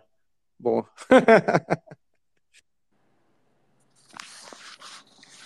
Ó, Didi tá de volta aí, não? Ele tá aqui, mas eu tô de speaker, acho que precisa botar ele de host. Eu botei ele. Ele tá aparecendo como lista, né? Beleza. Bom, pessoal, então é, vamos, vamos abrir aqui pro, pro, pro nosso pro nosso open mic aí. Sempre a gente gosta muito de escutar todo mundo. Sempre tem sempre é, participações boas e sempre agregam aí no, no, no, na nossa discussão. Quem te, quiser participar, só dá um, uh, um, um request aí no, no, no mic que a gente vai abrir aí para quem quiser participar com a gente. Tá, agora é o momento aí, mano. Enquanto o pessoal vai vai, vai chegando aí. Ah, um, um, assunto interessante derivado desse. Vocês já rodam um Node Lightning também?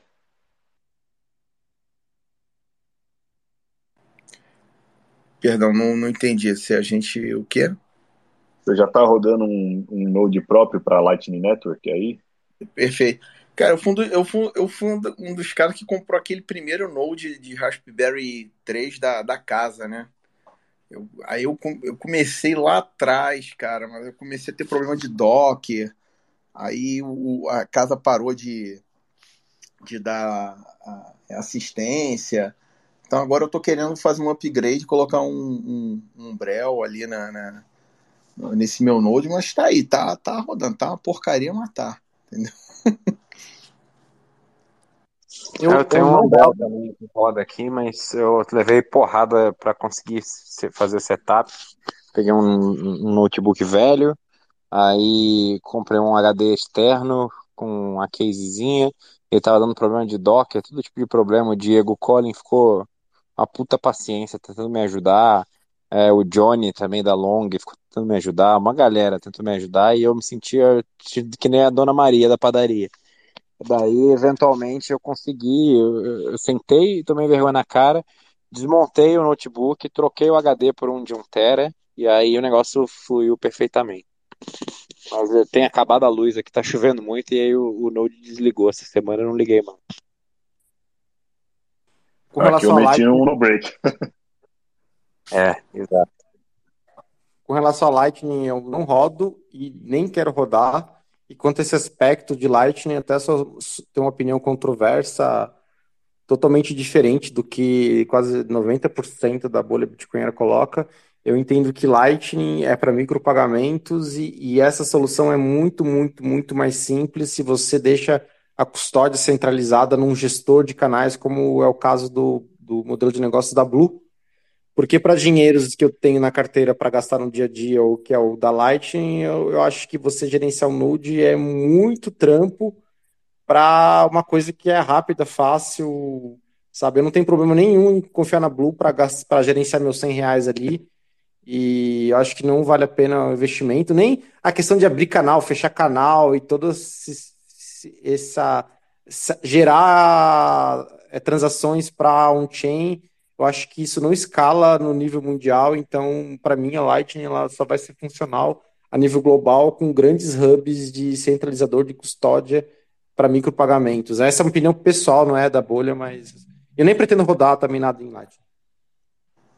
É, eu tenho um Node aqui há um tempo já, é, inclusive faz acho que um ano e meio que ele está rodando legal na Lightning.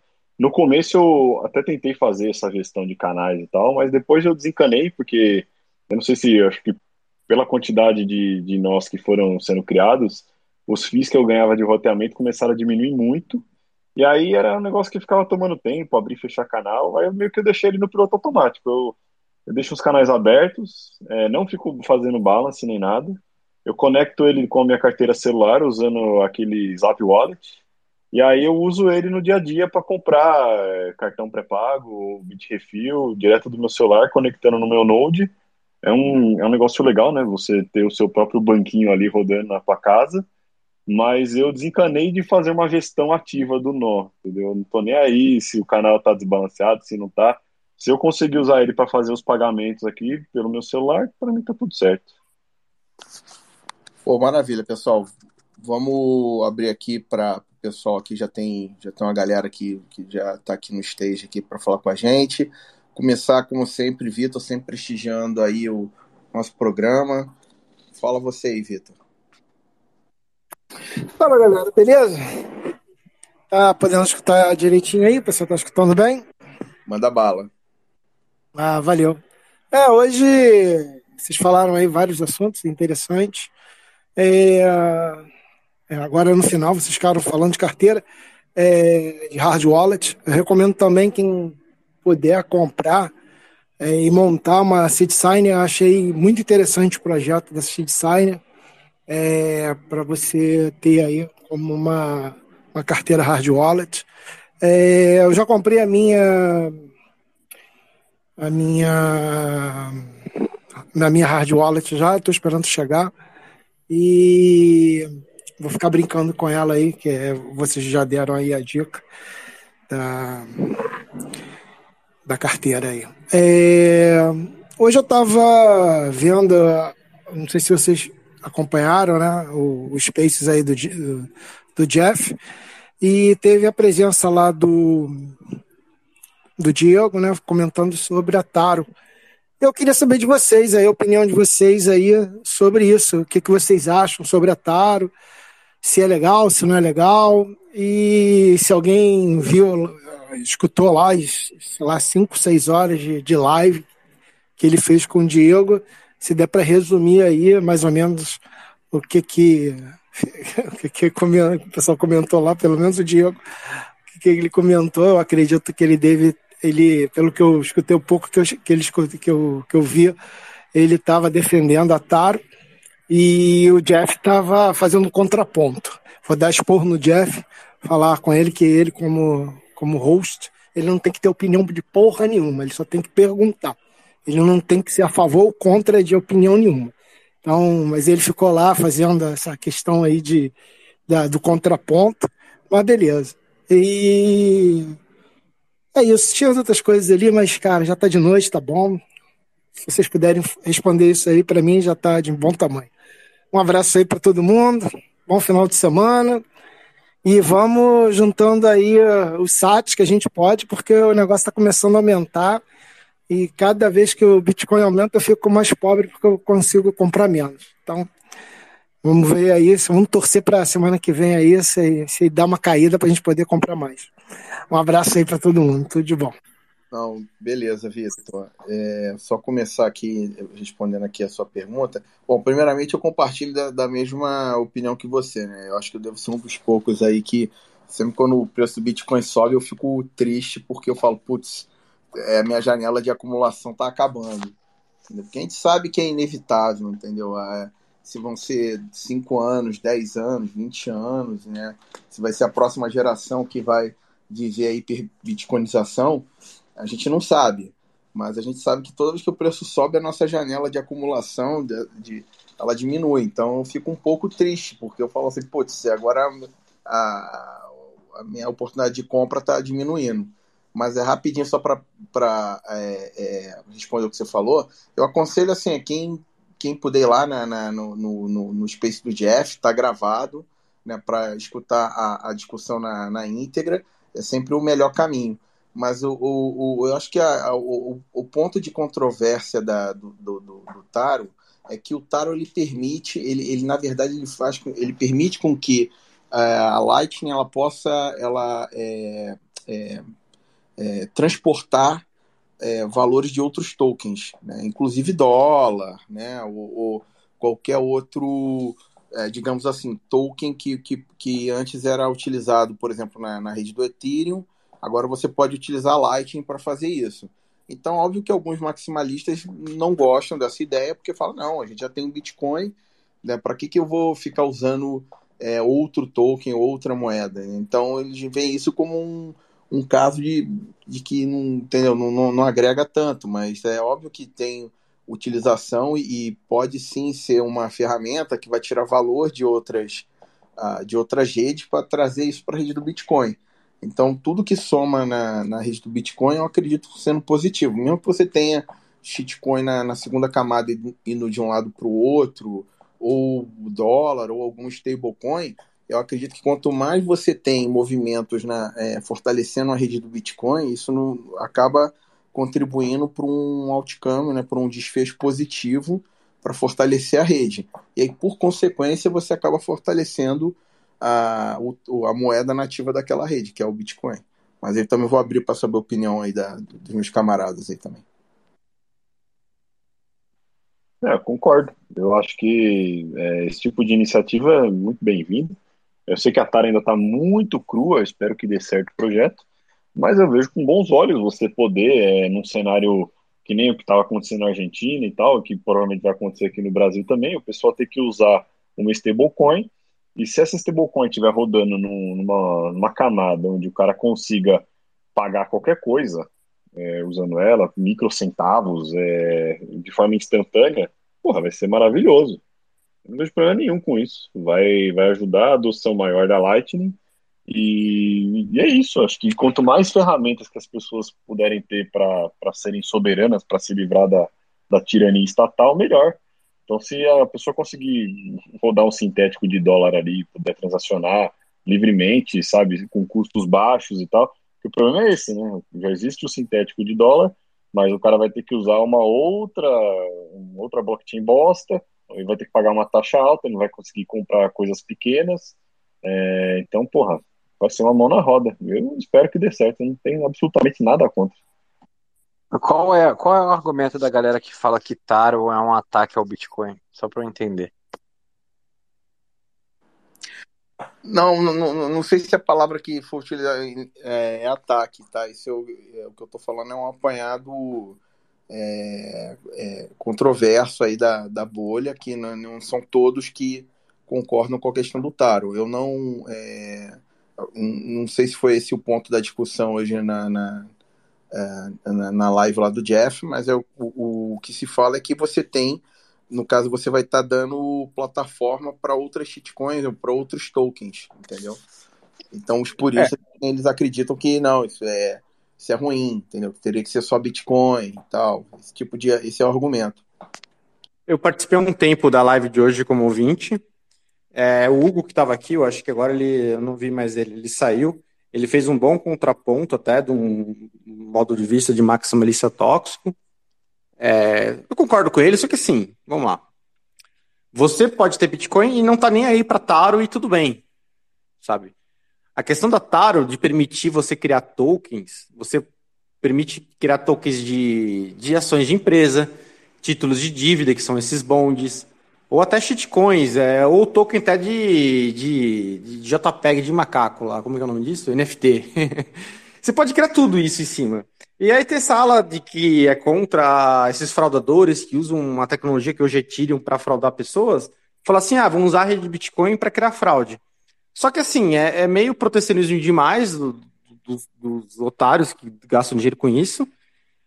E, e, e assim, outro lado também que o colocou, que a gente está aqui com o Bitcoin para destruir o sistema Fiat, não para você dar sobrevida para ele.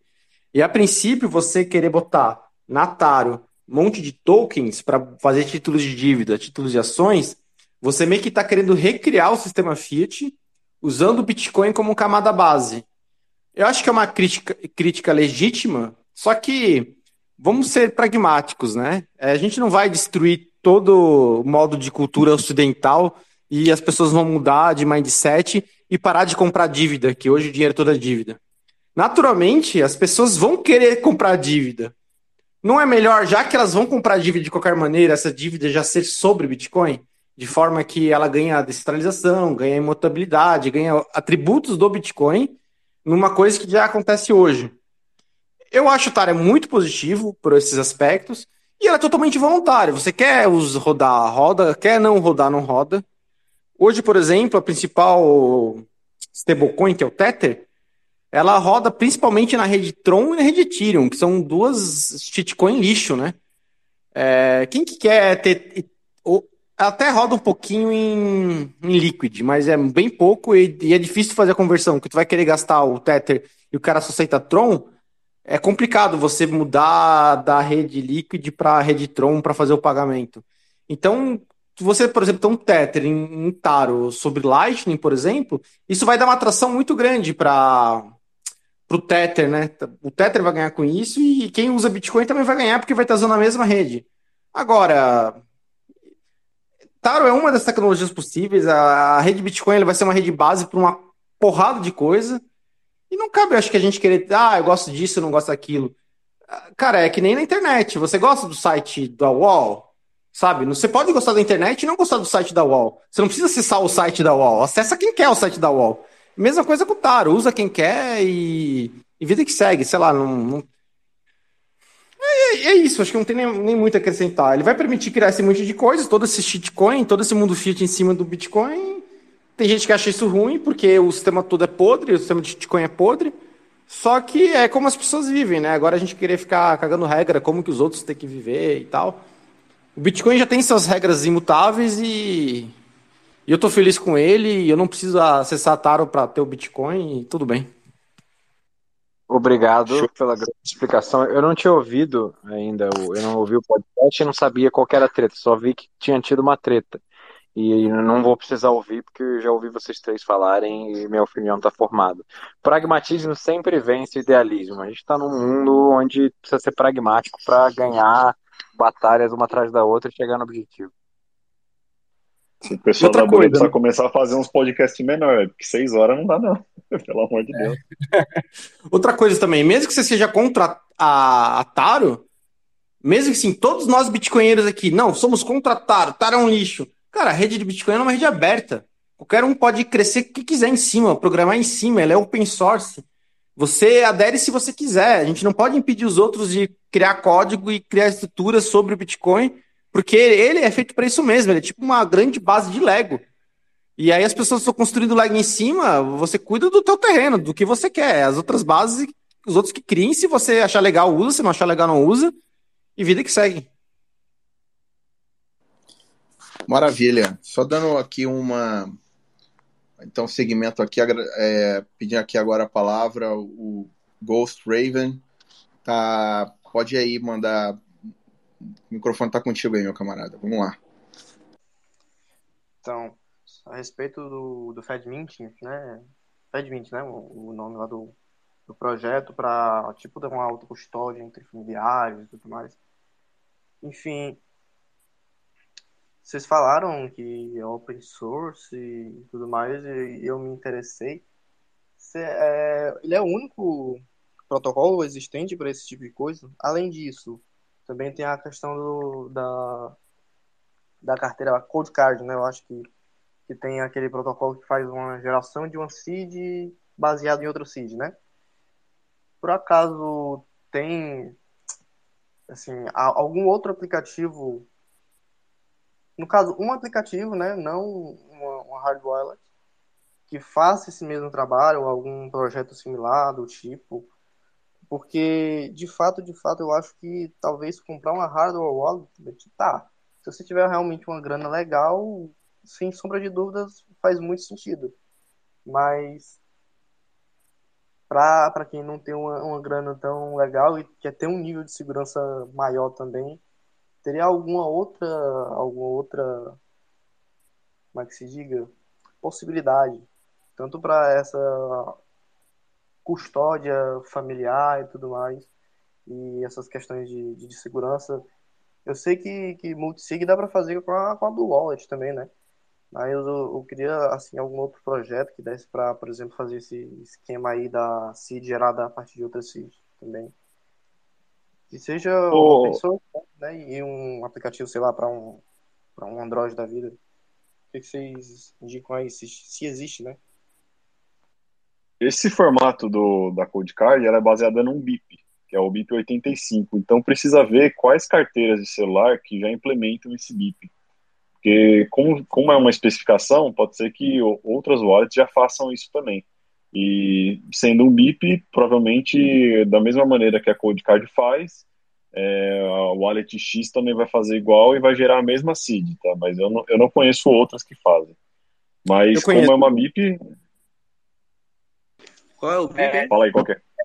É, desculpa, a Seed Tool, ele é um projeto que você baixa um HTML, você pode rodar ele offline do computador, desligar da internet e rodar ele offline, até com Tails, tá? Se chama Seed Tool. O Dove até fez um vídeo sobre essa ferramenta. E dentro dela você tem várias ferramentas de, de geração de chave, de verificar se aquela seed está gerando a carteira correta. Mas atenção, faça tudo isso offline e você é desplugado, tá? E lá nessa seed tool tem o BIP85 também. Então você pode gerar é, com, a, com a seed mãe, as seeds filhotes, com essa seed tool, que basicamente vai ser um HTML que você vai rodar no computador offline. De preferência até que seja um Tails, que é um, é um Linux que é amnésico, né? Você desligou o computador, ele apaga tudo que aconteceu lá dentro.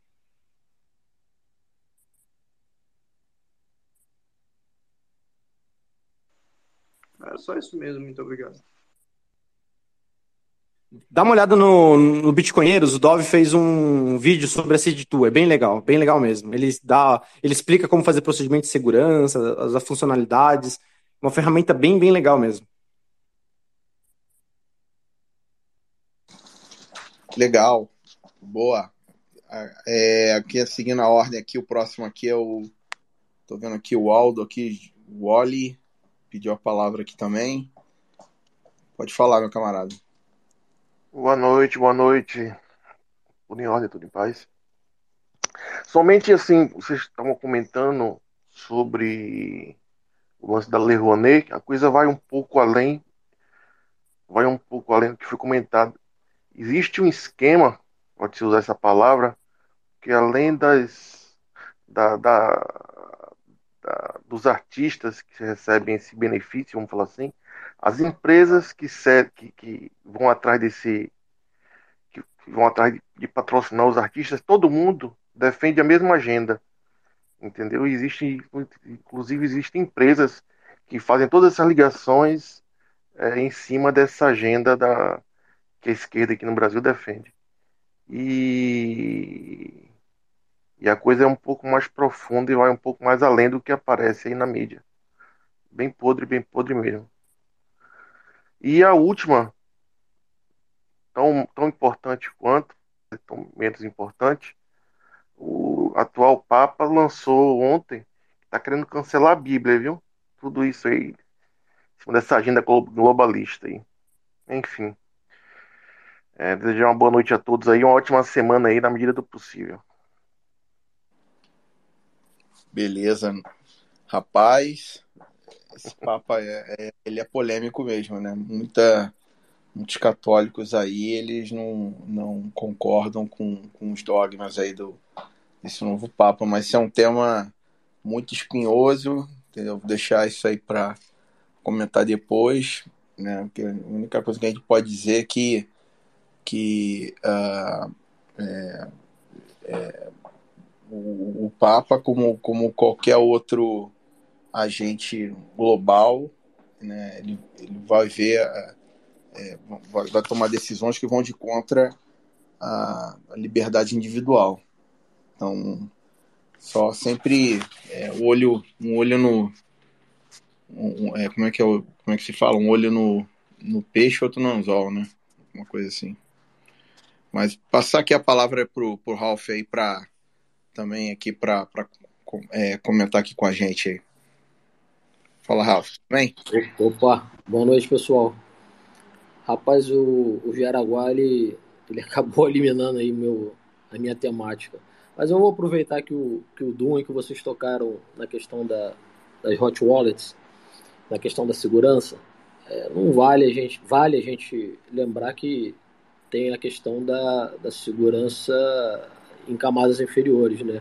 Que não somente a, a das carteiras propriamente ditas, né? Então a gente tem, tá, que estar tá sempre frisando para o pessoal os principais ataques que, que acontecem, a necessidade da autocustódia e de fazer essa geração offline realmente é, é, é, fundamental. Por exemplo, ataques de phishing, eles estão em primeiro lugar, eles são os primeiros. Então é, a gente tem que estar tá sempre é, alertando o pessoal que esse tipo de, esse tipo de movimento ele é tão perigoso quanto, quanto a segurança única e exclusiva da, da Hot Wallet. Ataques de malware, mesma coisa, são os softwares maliciosos, né? Então, tem os ataques de phishing de URL, é, que redirecionam, é, criam redirecionamentos fraudulentos, tem os exploits de vulnerabilidade, que exploram vulnerabilidade de aplicativos. Então, é, alguém comentou aí para pegar um telefone celular e evitar instalar apps é, de fato, porque esses apps normalmente geram backdoor. É, tem um ataque de engenharia social, que talvez seja é, é um, dois também, que é mais é utilizado. Então é só para a galera ficar atenta que não, é, não basta cuidar da segurança da, da, da aplicação do, da hard wallet, ou seja, hot, ou seja, code. É, é, existe um cuidado também com com equipamento, com sistema operacional, com os aplicativos que estão sendo utilizados. É, basicamente fazer essa lembrança aí, porque a maioria dos, dos ataques surgem é, através de, desses métodos aí, e não necessariamente de fora das carteiras. Valeu, galera. Pô, maravilha, Ralf. Obrigado aí, sempre contribuindo. E, pessoal, estamos chegando à reta final aqui de mais uns Intancáveis, né? Como sempre, participação incrível dos meus camaradas aqui, camarada é, Jaraguá, Didi e Dum, sempre contribuindo e só fazer um, um último anúncio aí.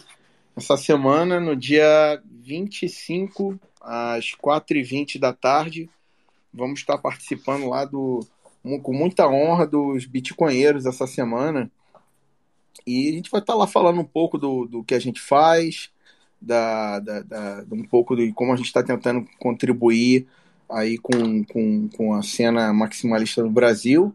E como sempre, esperem sempre né, é, é muita reverência da, da gente e vamos tentar aí representar a, a, nossa bolha maximalista junto com os bitcoiners, que é como se fosse, né, os caras é como se fosse a Rede Globo do, da bolha bitcoinera, né, que é uma honra mesmo. Alguém mais quer falar alguma coisa aí? Pessoal. Já vamos já para para as despedidas. É, vai ser, vai ser um prazer participar do Bitcoinheiros. É, era para ter acontecido em dezembro, mas aí teve um descasamento de agenda aí, a gente acabou remarcando agora para dia 25. E que seja o primeiro de muitos. E é isso. Um abraço, pessoal, todo mundo, boa noite. Valeu, pessoal. Espero vocês aí na quarta-feira. É, vai ser o crossover da, da Globo com o programa do Ratinho aqui. vai ser bem legal. Até mais aí. Boa noite e boa semana para todo mundo. Forte abraço, boa semana e até quarta. Isso aí, pessoal. Obrigado mais uma vez por todo mundo que está assistindo a gente aqui ao vivo ou que vai assistir a gente nas principais plataformas de stream depois. E vemos todo mundo quarta-feira e domingo que vem tem mais Intancáveis. E vamos aí de musiquinha para comemorar o pumpzinho do Bitcoin.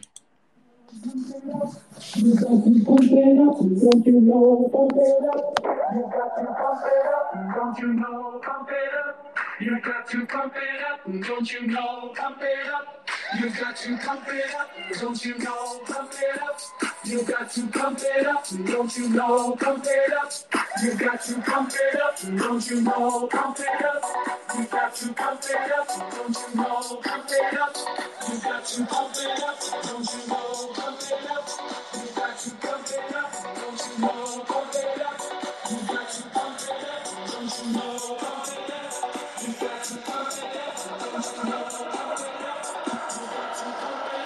Don't you know, pump it up. You got to pump it up. Don't you know, pump it up. You got to pump it up. Don't you know, pump it up. You got to pump it up. Don't you know, pump it up. You got to pump it up.